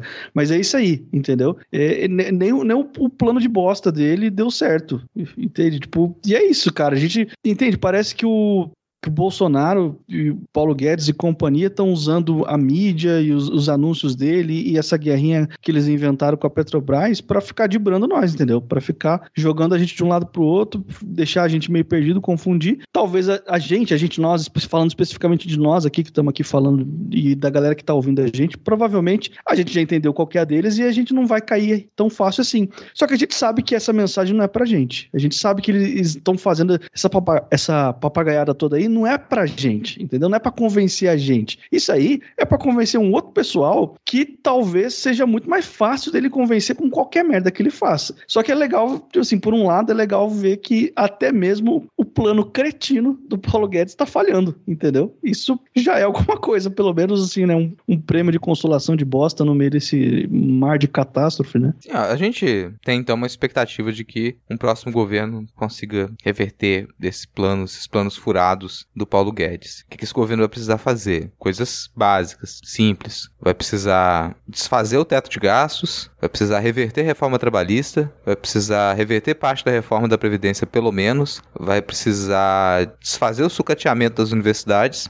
e dos institutos técnicos, vai precisar reorganizar a FUNAI e o monitoramento da Amazônia. Vai... Você já pediu cinco coisas a mais do que dava para fazer, Rodrigo. É, cara, assim, é isso que a gente vai precisar de um próximo governo e a gente está nesse momento no meio da campanha eleitoral, início da corrida eleitoral, e a coisa já começou a ficar um pouco violenta. É esse o próximo tópico, o último tópico que a gente vai ter aqui para falar de algumas situações desse início de campanha eleitoral, porque aparentemente o estado de Minas Gerais, ele deixou de ser tão receptivo e ele não serve mais pão de queijo e cafezinho para as pessoas quando elas chegam lá para visitar, não é, Diego? Então, cara, Bolsonaro segue não cumprindo é, várias das suas promessas de campanha, entre elas ele prometeu que ia acabar com o cocô do Brasil, tá ok? E aí é, teve um evento lá no, em Minas Gerais com o Lula e o, o célebre Calil, amigo da Ana Raiz, e um drone sobrevoou o local atirando fezes e urina nos apoiadores que já estavam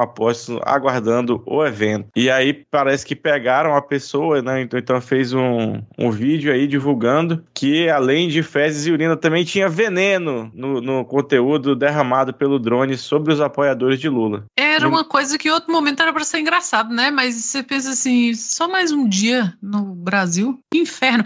Agora, uma piadas à parte, essa coisa de drone, esse negócio de drone, essa e essas modernidades, esse trem vai ficar sério mais cedo ou mais tarde. Porque uma coisa dessa aí pra, sabe, veneno, tipo, cara, sabe, você jogar mijo nas pessoas, eu entendo. no fundo do meu coração. Agora, veneno? Caralho, que sabe que, que o quê? Eu não tenho, eu tô sem palavras para isso. Mineiros se defendam, não que Eu vou defender, eu não, eu, eu, nasci em Minas. Jamais vou defender isso estado, cara, assim. Não, estado. como diz o João Carvalho, Minas Gerais é a vanguarda do atraso. É a vanguarda do atraso, Também cara. tem um lugar de fala, não fiquem com raiva, é a vanguarda do atraso. É, não, se eu tiver que atravessar o Brasil, eu, pô, vou ter que dar a volta no estado, assim, eu prefiro não ter que atravessar Minas Gerais. Até porque. Mineiros minerofóbicos univos.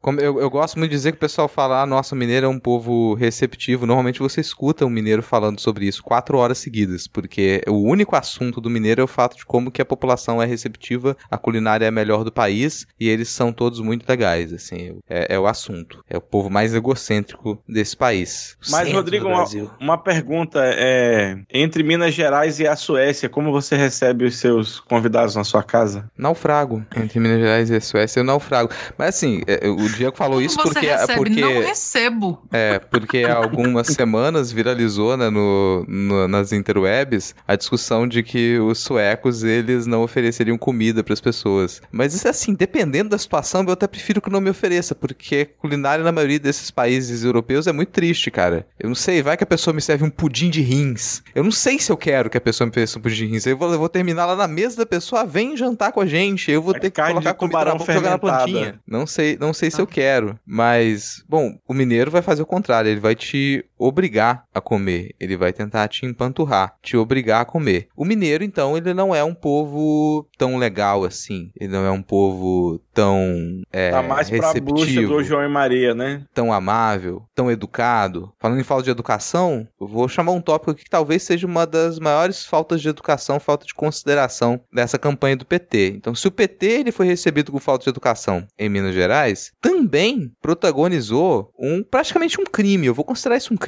um crime que é não convidar o Suplicy para opinar no plano de governo do PT, fazer uma reunião para apresentar o plano de governo no aniversário do Suplicy, sem ter respondido um e-mail do Suplicy, colocar a renda básica de cidadania no plano de governo e não citar o Suplicy, não chamá-lo para apresentar o plano. O Suplicy foi obrigado, com toda razão, muito certo, a parar os discursos na apresentação do plano de governo do PT, se levantar, porque ele não estava com muitos convidados, né, sentado diante do microfone, e ir lá confrontar o mercadante de por que, que o mercadante não respondeu os e-mails dele. E entregar novamente a proposta impressa para ele. E fez questão de dizer: provavelmente você tem alguma coisa contra mim, porque não é possível. E é uma fala que também acho emocionada ali do, do Suplicy, que enquanto ele estiver vivo, ele vai continuar a lutar pela renda básica de cidadania. Então fica os parabéns pro Suplicy, pro cristalzinho da política brasileira, e a reprimenda para quem tá pensando no plano de governo do PT de não ter considerado óbvio que era ter a presença do Suplicy para pensar e integrar a renda básica de cidadania no planejamento. Cara, é, é uma puta falta de sacanagem. É quando você tava falando aí que o Suplicy foi lá questionar o mercadante, por um segundo a minha mente viajou e eu achei que você ia falar, questionar o mercadante por que, que ele ainda tá guiando a construção do plano de governo do Lula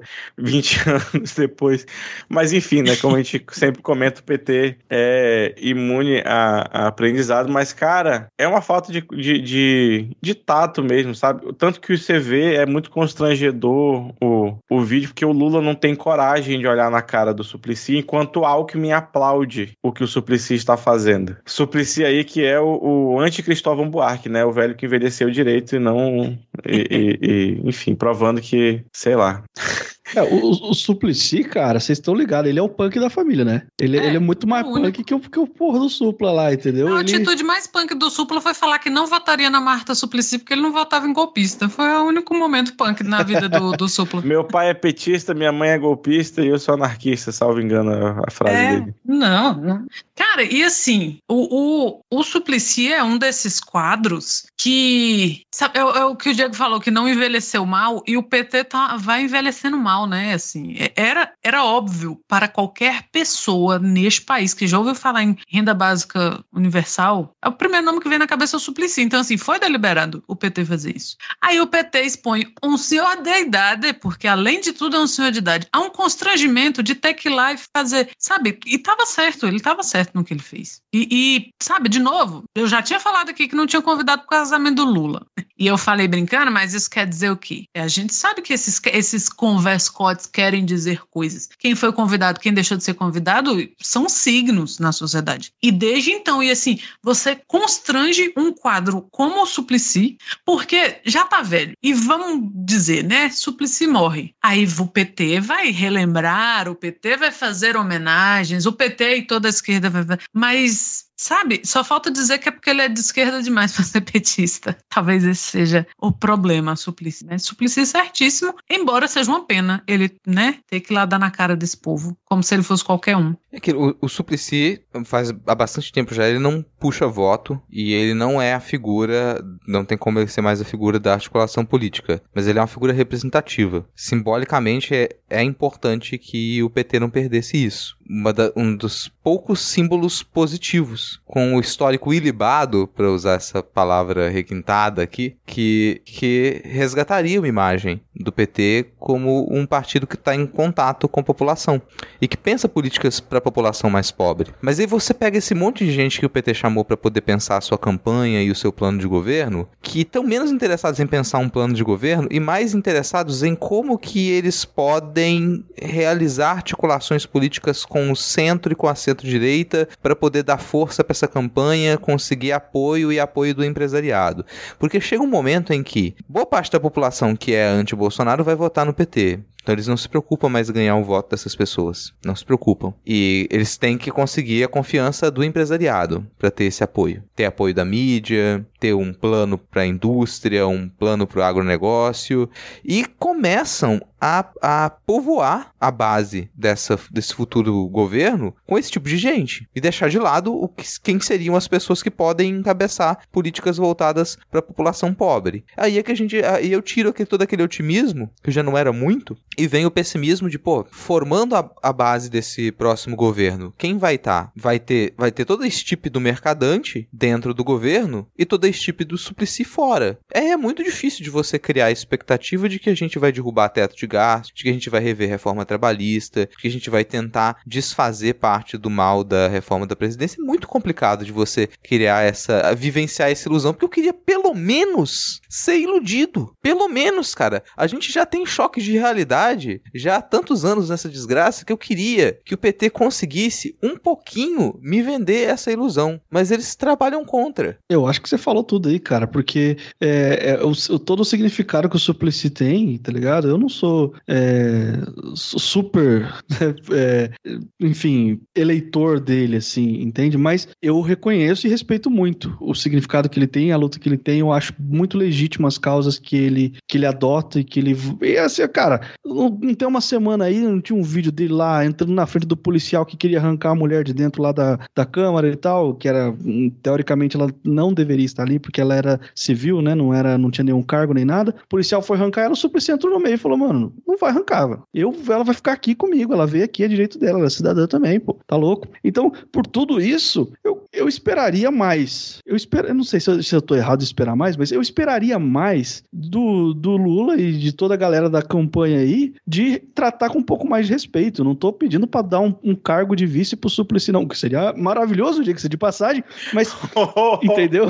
Mas não, não é isso que eu tô pedindo aqui. Eu queria só, porra, entendeu? Dar um prestígio pro cara ali, entendeu? Não, não tô pedindo esmola. O cara fez por merecer, porra, entendeu? E não é que não chamaram o Suplicy porque ele tá velho e não representa as ideias de um PT moderno, arrojado e aerodinâmico. Porque quem né? tava lá presidindo a reunião não era a Greta Thunberg, era o, o mercadante, porra. Isso é cercado de um bando de velho também. Então, é, é, literalmente o que o Rodrigo falou. Eles não querem colar a campanha o que o Suplicy representa, que é o PT que sim, de 20 anos atrás, que tinha contato com a base, que tinha contato com a realidade do povo brasileiro. Enfim, algo mais, não vamos para o último tópico aqui, porque é, o Calil disse que o Bolsonaro não vai fazer merda nenhuma, mas até lá os, os militares vão ficar incomodando. E essa semana teve uma reunião aí do, no TSE, né, com a galera que foi convidado a fiscalizar a segurança das urnas, e o excelentíssimo senhor general Eber Portela, que representa as Forças, as Forças Armadas nesse, nesse comitê do TSE, entrou mudo e saiu calado. Como deveria fazer todo milico, né? Já dizia é. Daniel Souza. Ele já, ele já não devia estar tá lá, né? Ele, já que ele tá, de, fez pelo menos a decência de, de não falar nada. É, é foi boa atitude do, do, do general, olha aí. Nem tinha me tocado disso. como dizia Carla Pérez, mas eu digo mais, ele realmente não dava, Diego, porque ele não não só não falou nada, como ele manteve a câmera, a câmera da chamada fechada. Era uma reunião remota e ele não ligou o microfone e não ligou a câmera. Ele não tava lá, é óbvio. Ele não tava, ele tava, olha. Então ele isso tava aí é- eu é igual matando vídeo, igual a videoaula. Isso mesmo. Gente, um ano e meio de pandemia, de ensino remoto, de trabalho remoto, querer colar essa, mas também, por mim, qualquer melico que for participar da reunião, quiser deixar a câmera É. desligada, o cérebro desligado e o microfone, sinta-se à vontade. É, foi a primeira vez que ele fez um favor pra nós, né? E com certeza foi mesmo. Se, quis- se quiser, inclusive, não aparecer nas próximas, já fica o convite pra não aparecer nas próximas também.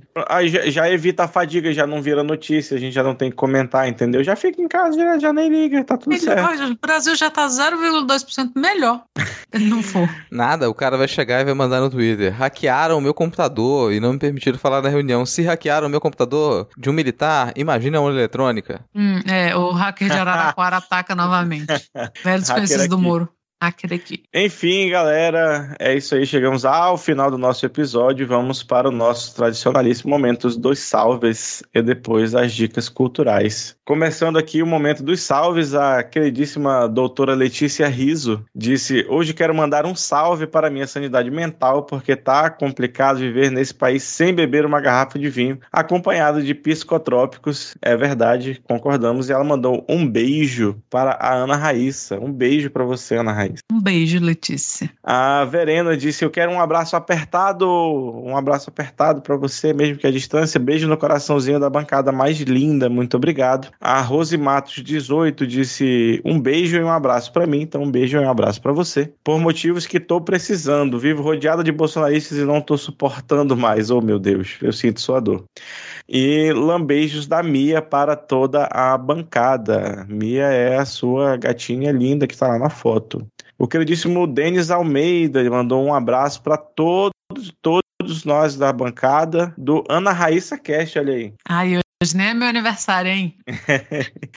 beijo para o Denis. Que as notícias nos façam rir ou nos enfurecer, mas sempre juntos na mesma corrente de chorrisos. E um beijo para a gata Titi, Titanic, que quebrou o vaso favorito da Lili hoje, mas na sexta já deve ter saído do castigo. Oh, meu Deus, perdoa a Titi. Ela não quebrou porque quis, sim porque vocês colocaram o vaso num lugar que não era pra estar, claramente. A arroba manda um salve pra mim, porque eu ouço tudo que vocês postam. Oh, muito obrigado. Parabéns por tudo que vocês têm feito e pelas raivas que vocês e o medo e delírio me fazem passar. Desculpa, né? A gente só é responsável por repassar a notícia. E como diria Cristiano Botafogo na saudosa paródia, é fora Bolsonaro, é Bolsonaro fora, é fora Bolsonaro, manda ele embora. Há duas paródias cantadas no episódio, gente. Isso aqui é brinde. É, continuar aqui com o Jornal Ataque. Jornal Ataque. Manda um abraço pro Jornal Ataque. E pros gatinhos. E deixa uma foto. Segue foto do Caramelo. Uma foto profissional do Caramelo, gente. Sugiro vocês irem lá no post do pedido dos salvos. Mesmo já ter passado agora, volta lá no perfil do, do Midcast pra ver essas fotos de bichinho que. Uma já- foto digna de jornal. Digna, cara, isso aqui é digna de Ilha Caras. Ilha de Caras, digo mais, assim, Caramelo está na Ilha de Caras. Julian Catino, nosso querido Julian Catino, mandou um abraço pra bancada das melhores paródias no desespero do possível e um repúdio às pessoas abjetas que usam o seu poder para impedir o aborto, mesmo que para proteger um vulnerável, mesmo que dentro da lei. Desculpem desabafo. Tá certíssimo. Pra quem não acompanhou essa história que não entrou na, na nossa pauta também, por motivos óbvios, né? Mas fica aí o lembrete desse caso abjeto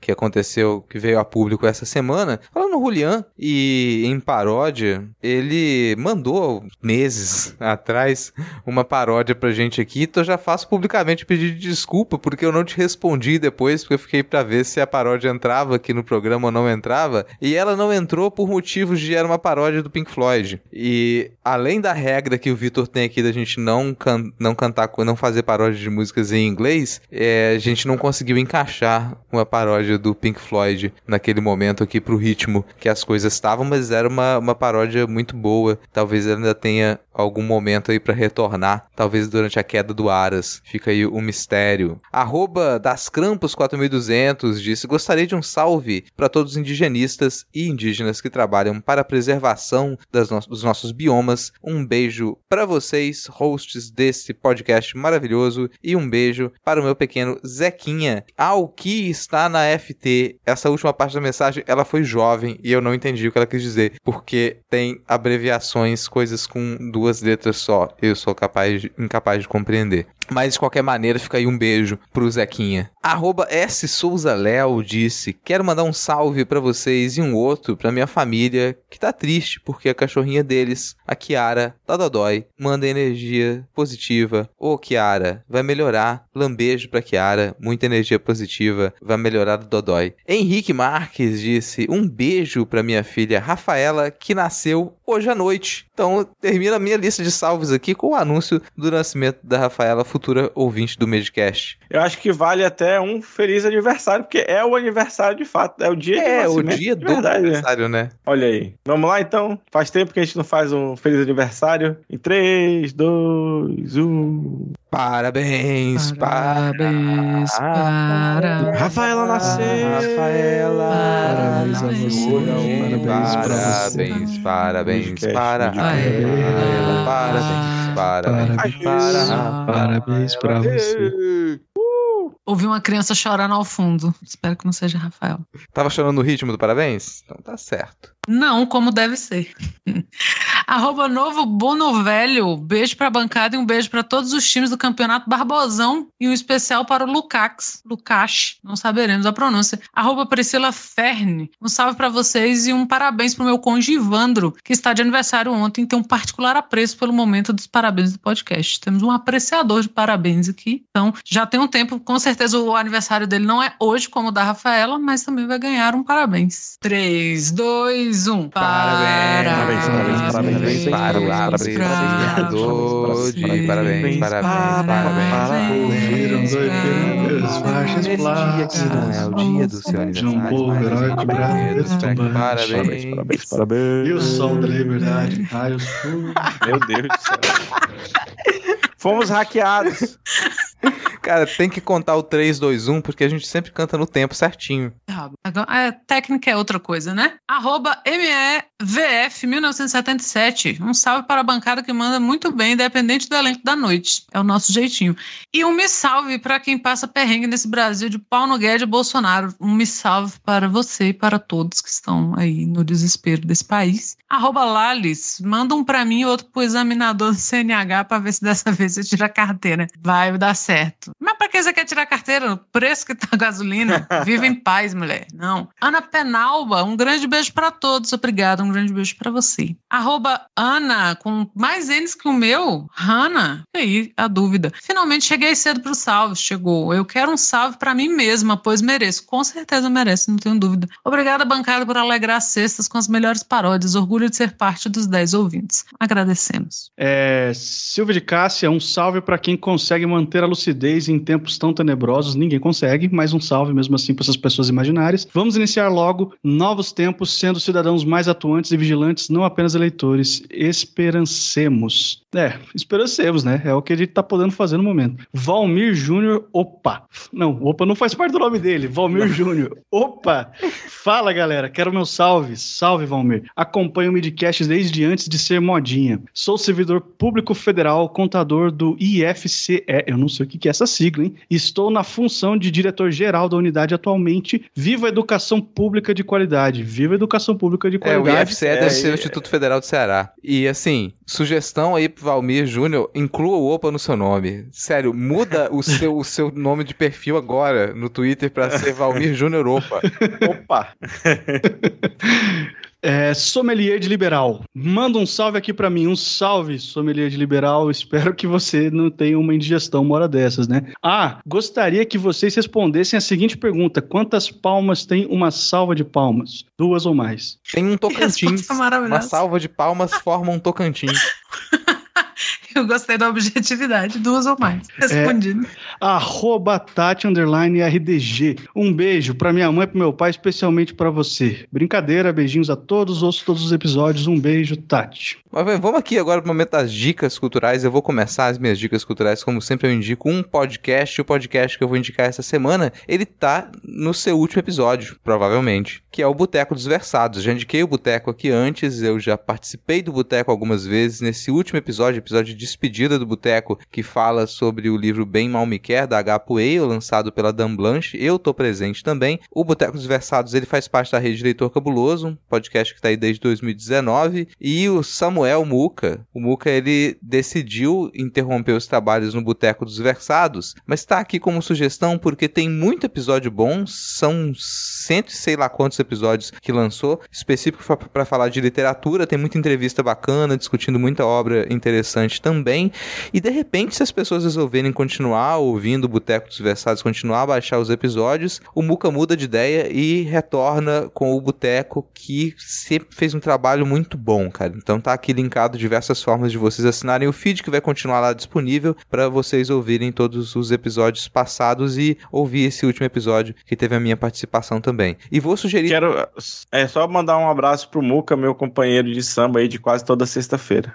Tá vendo, gente? Ó, já, o, o Muca é uma pessoa fantástica. Vamos lá dar carinho pro Muca, vão ouvir os episódios passados e. Não precisa cobrar ele, não. Que se todo mundo estiver ouvindo, um dia de repente ele decide voltar com o podcast. Chega de cobrança. Vou indicar um filme também essa semana, que é um filme desse ano, de 2022, que é o filme Fresh. O filme Fresh é bem divertido, interessante para quem usa aplicativos de encontros casuais. Mais interessante ainda, o filme ele começa com uma espécie de comédia romântica e lá para menos da metade do filme ele vira uma outra coisa. Quais são os riscos de você marcar encontros com pessoas por aplicativos? Você pode estar imaginando isso, mas quais são os riscos de você conhecer pessoas no supermercado? Tem também os, seu, os seus perigos. Então é um filme que eu achei muito bem filmado, um roteiro bem in inteligente, que faz uso inteligente dos clichês. Vale a pena. Procurem aí no, na queda de caminhão mais próxima de você. Eu vou fazer a minha indicação de sempre, que é o Suposta Leitura, aproveitando que o Lucas está aqui, que é o podcast que a gente faz já há algum tempo sobre literatura. A gente usa, não usa, né? Não, não era o objetivo desse escrito, pelo menos do episódio do podcast de usar literatura para discutir a realidade, a realidade para discutir literatura, mas é mais ou menos o que a gente acaba fazendo. Então tá lá nas redes sociais Suposta Leitura, tem Telegram, tem Instagram, tem Twitter. É, pegando o gancho, eu quero fazer uma indicação ampla de ler o Machado de Assis. Hoje seria o aniversário de Machado de Assis. Aliás, não seria, porque ninguém faz 183 anos, mas hoje é o dia de nascimento do Machado de Assis, que não é só o maior escritor deste país, como é um dos maiores escritores da literatura ocidental, pelo menos. Então, leia o Machado de Assis, deixa aquele rancinho da escola que te ensinou errado. Dê essa chance para o bruxo. E vamos para a dica principal que eu quis trazer aqui, que é o prequel do Star Wars.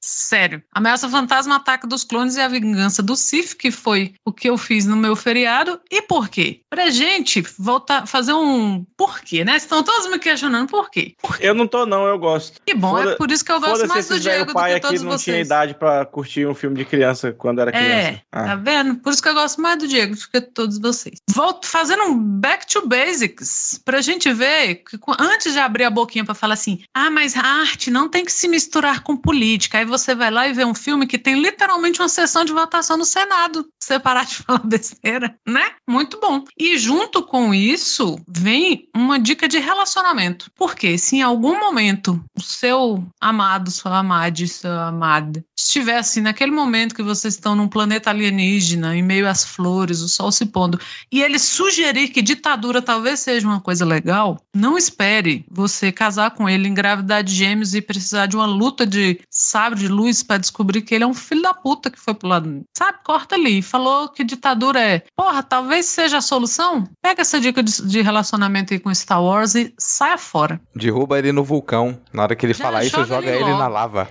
Já joga na lava, já acaba com esse problema. E eu seguindo aqui a mais bela tradição desse programa, talvez, que é eu indicando série de capirotagem adolescente. Vim indicar a série de capirotagem adolescente First Kill, aí da, da Netflix. Primeira morte que que é sobre vampiras adolescentes descobrindo sua sexualidade num rolê meio Romeu e Julieta. Então tem tudo que o jovem gosta. É computação gráfica ruim e história de vampiro. Ah, bom, eu, eu também venho lá do Suposta Leitura, mesmo podcast da Raíssa de literatura, então reforço essa recomendação. Também sou escritor e eu queria recomendar também o meu livro mais recente, que é o Olhos de Pixel. Ele está disponível no formato digital, porque ele foi publicado pela editora Plutão, que só trabalha com formato digital por enquanto. E se você procurar em qualquer loja de e-book aí da sua preferência, Olhos de Pixel é uma aventura cyberpunk com também bastante é, teor político, assim, mas é um livro divertido, vai ter o que você pensar, mas vai te entreter também. É, é bem legal, ele foi feito para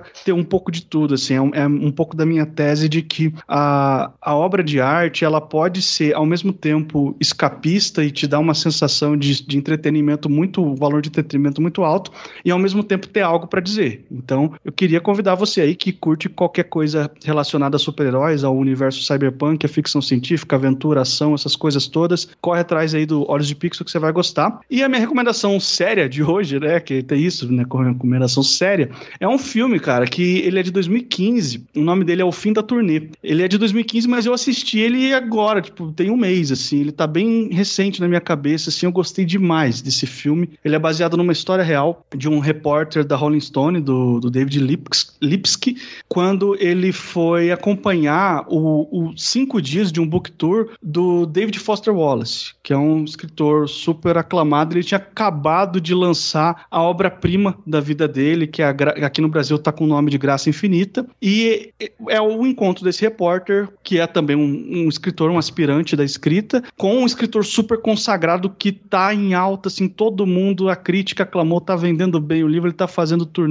Só que acontece, no final dessa turnê, o David Foster Wallace se matou. Ele realmente cometeu suicídio, isso aconteceu de verdade na vida real. E o filme conta essa turnê, esse momento dos dois, essa entrevista, os atritos que eles têm. E só para citar uma cena rapidinho que faz esse filme falar muito comigo, é que o, o, o David Foster Wallace, o autor consagrado, vira pro repórter, eles têm vários atritos, em determinado momento ele fala: Olha só, eu ser aclamado pela crítica, o meu livro vender bem e eu tô aí fazendo book tour pelos Estados Unidos inteiro e tal, isso não faz as coisas ser mais fácil para mim. Assim, tipo, essa frase ela teve um peso muito grande para mim, porque às vezes a gente tem um objetivo, às vezes, às vezes, a gente tem um sonho e a gente acha que chegando lá a vida vai automaticamente ser mais fácil. E, e esse é um livro que ele fala muito da questão da saúde mental também, do quanto que isso é importante. Então, queria deixar essa recomendação aí. A gente tem passado por tempos muito, muito difíceis no nosso país e esse livro, esse livro, esse filme foi um filme que, é, ao mesmo tempo que ele é triste por um aspecto, mas a abordagem desse tema, ela é meio que um abraço, assim, é um lembrete pra gente de que, ok, a gente pode se cuidar melhor em alguns aspectos. Então, fica aí essa recomendação, eu acho que vai ser muito interessante também. Isso aí, cara, vou, vou fechar aqui só com uma mensagem pra nossa ouvinte, a Lana Wachowski, que ela precisa fazer um filme baseado em Olhos de Pixel. Eu concordo. Lana, pô, tá vendo esse favor pra gente aí, hein? Eu tô com ela no WhatsApp aqui agora, nós estamos conversando sobre isso. Atenta. É isto. Então partiu. Falou, galera. Obrigado, Lucas, pela presença. A porta tá sempre aberta quando quiser aparecer. Eu, eu que agradeço, gente. Foi legal pra caramba, assim. Foi, eu, eu gosto de ouvir vocês. Eu, eu falei pra Raíssa que esse podcast aqui é o que eu fazia em particular com a Raíssa de perguntar, de às vezes vendo umas notícias bizarras e mandar pra ela. Raíssa, o que, que você achou disso aí? Daí eu esperar ela mandar os áudios dela, dela pistolando, né? E aí depois que ela entrou pra banca, eu falei assim, ótimo, porque agora eu não preciso nem mandar as notícias pra ela e perguntar. Eu só assino o feed e recebo os episódios. Você quer dizer que tá o podcast comentado. acabou com a amizade de vocês, é isso? Não, não acabou com a amizade, mas, mas ele, ele facilitou um, um assunto, entendeu? Ele só tornou menos burocrática essa relação. Muito bem. Esse aí é o podcast Sempre Construindo Pontes. Um abraço para você que nos ouve. Come bolo de milho aí na festa junina que você ainda tiver. Já teve a festa aí da, da sua paróquia, Rodrigo? Não, tá marcado para 2 de julho. Ah, tá, tá bom. marcado para 2 de julho. Tô na expectativa. E eu não, não vou me deslocar para outra paróquia, como eu já falei no, no, no episódio anterior. É demais, assim. Vou esperar a, a quermesse daqui. Muito que bem, então. Falou, galera. Tchau, tchau. Tchau, galera. Valeu. Falou. Falou, falou gente. Até mais.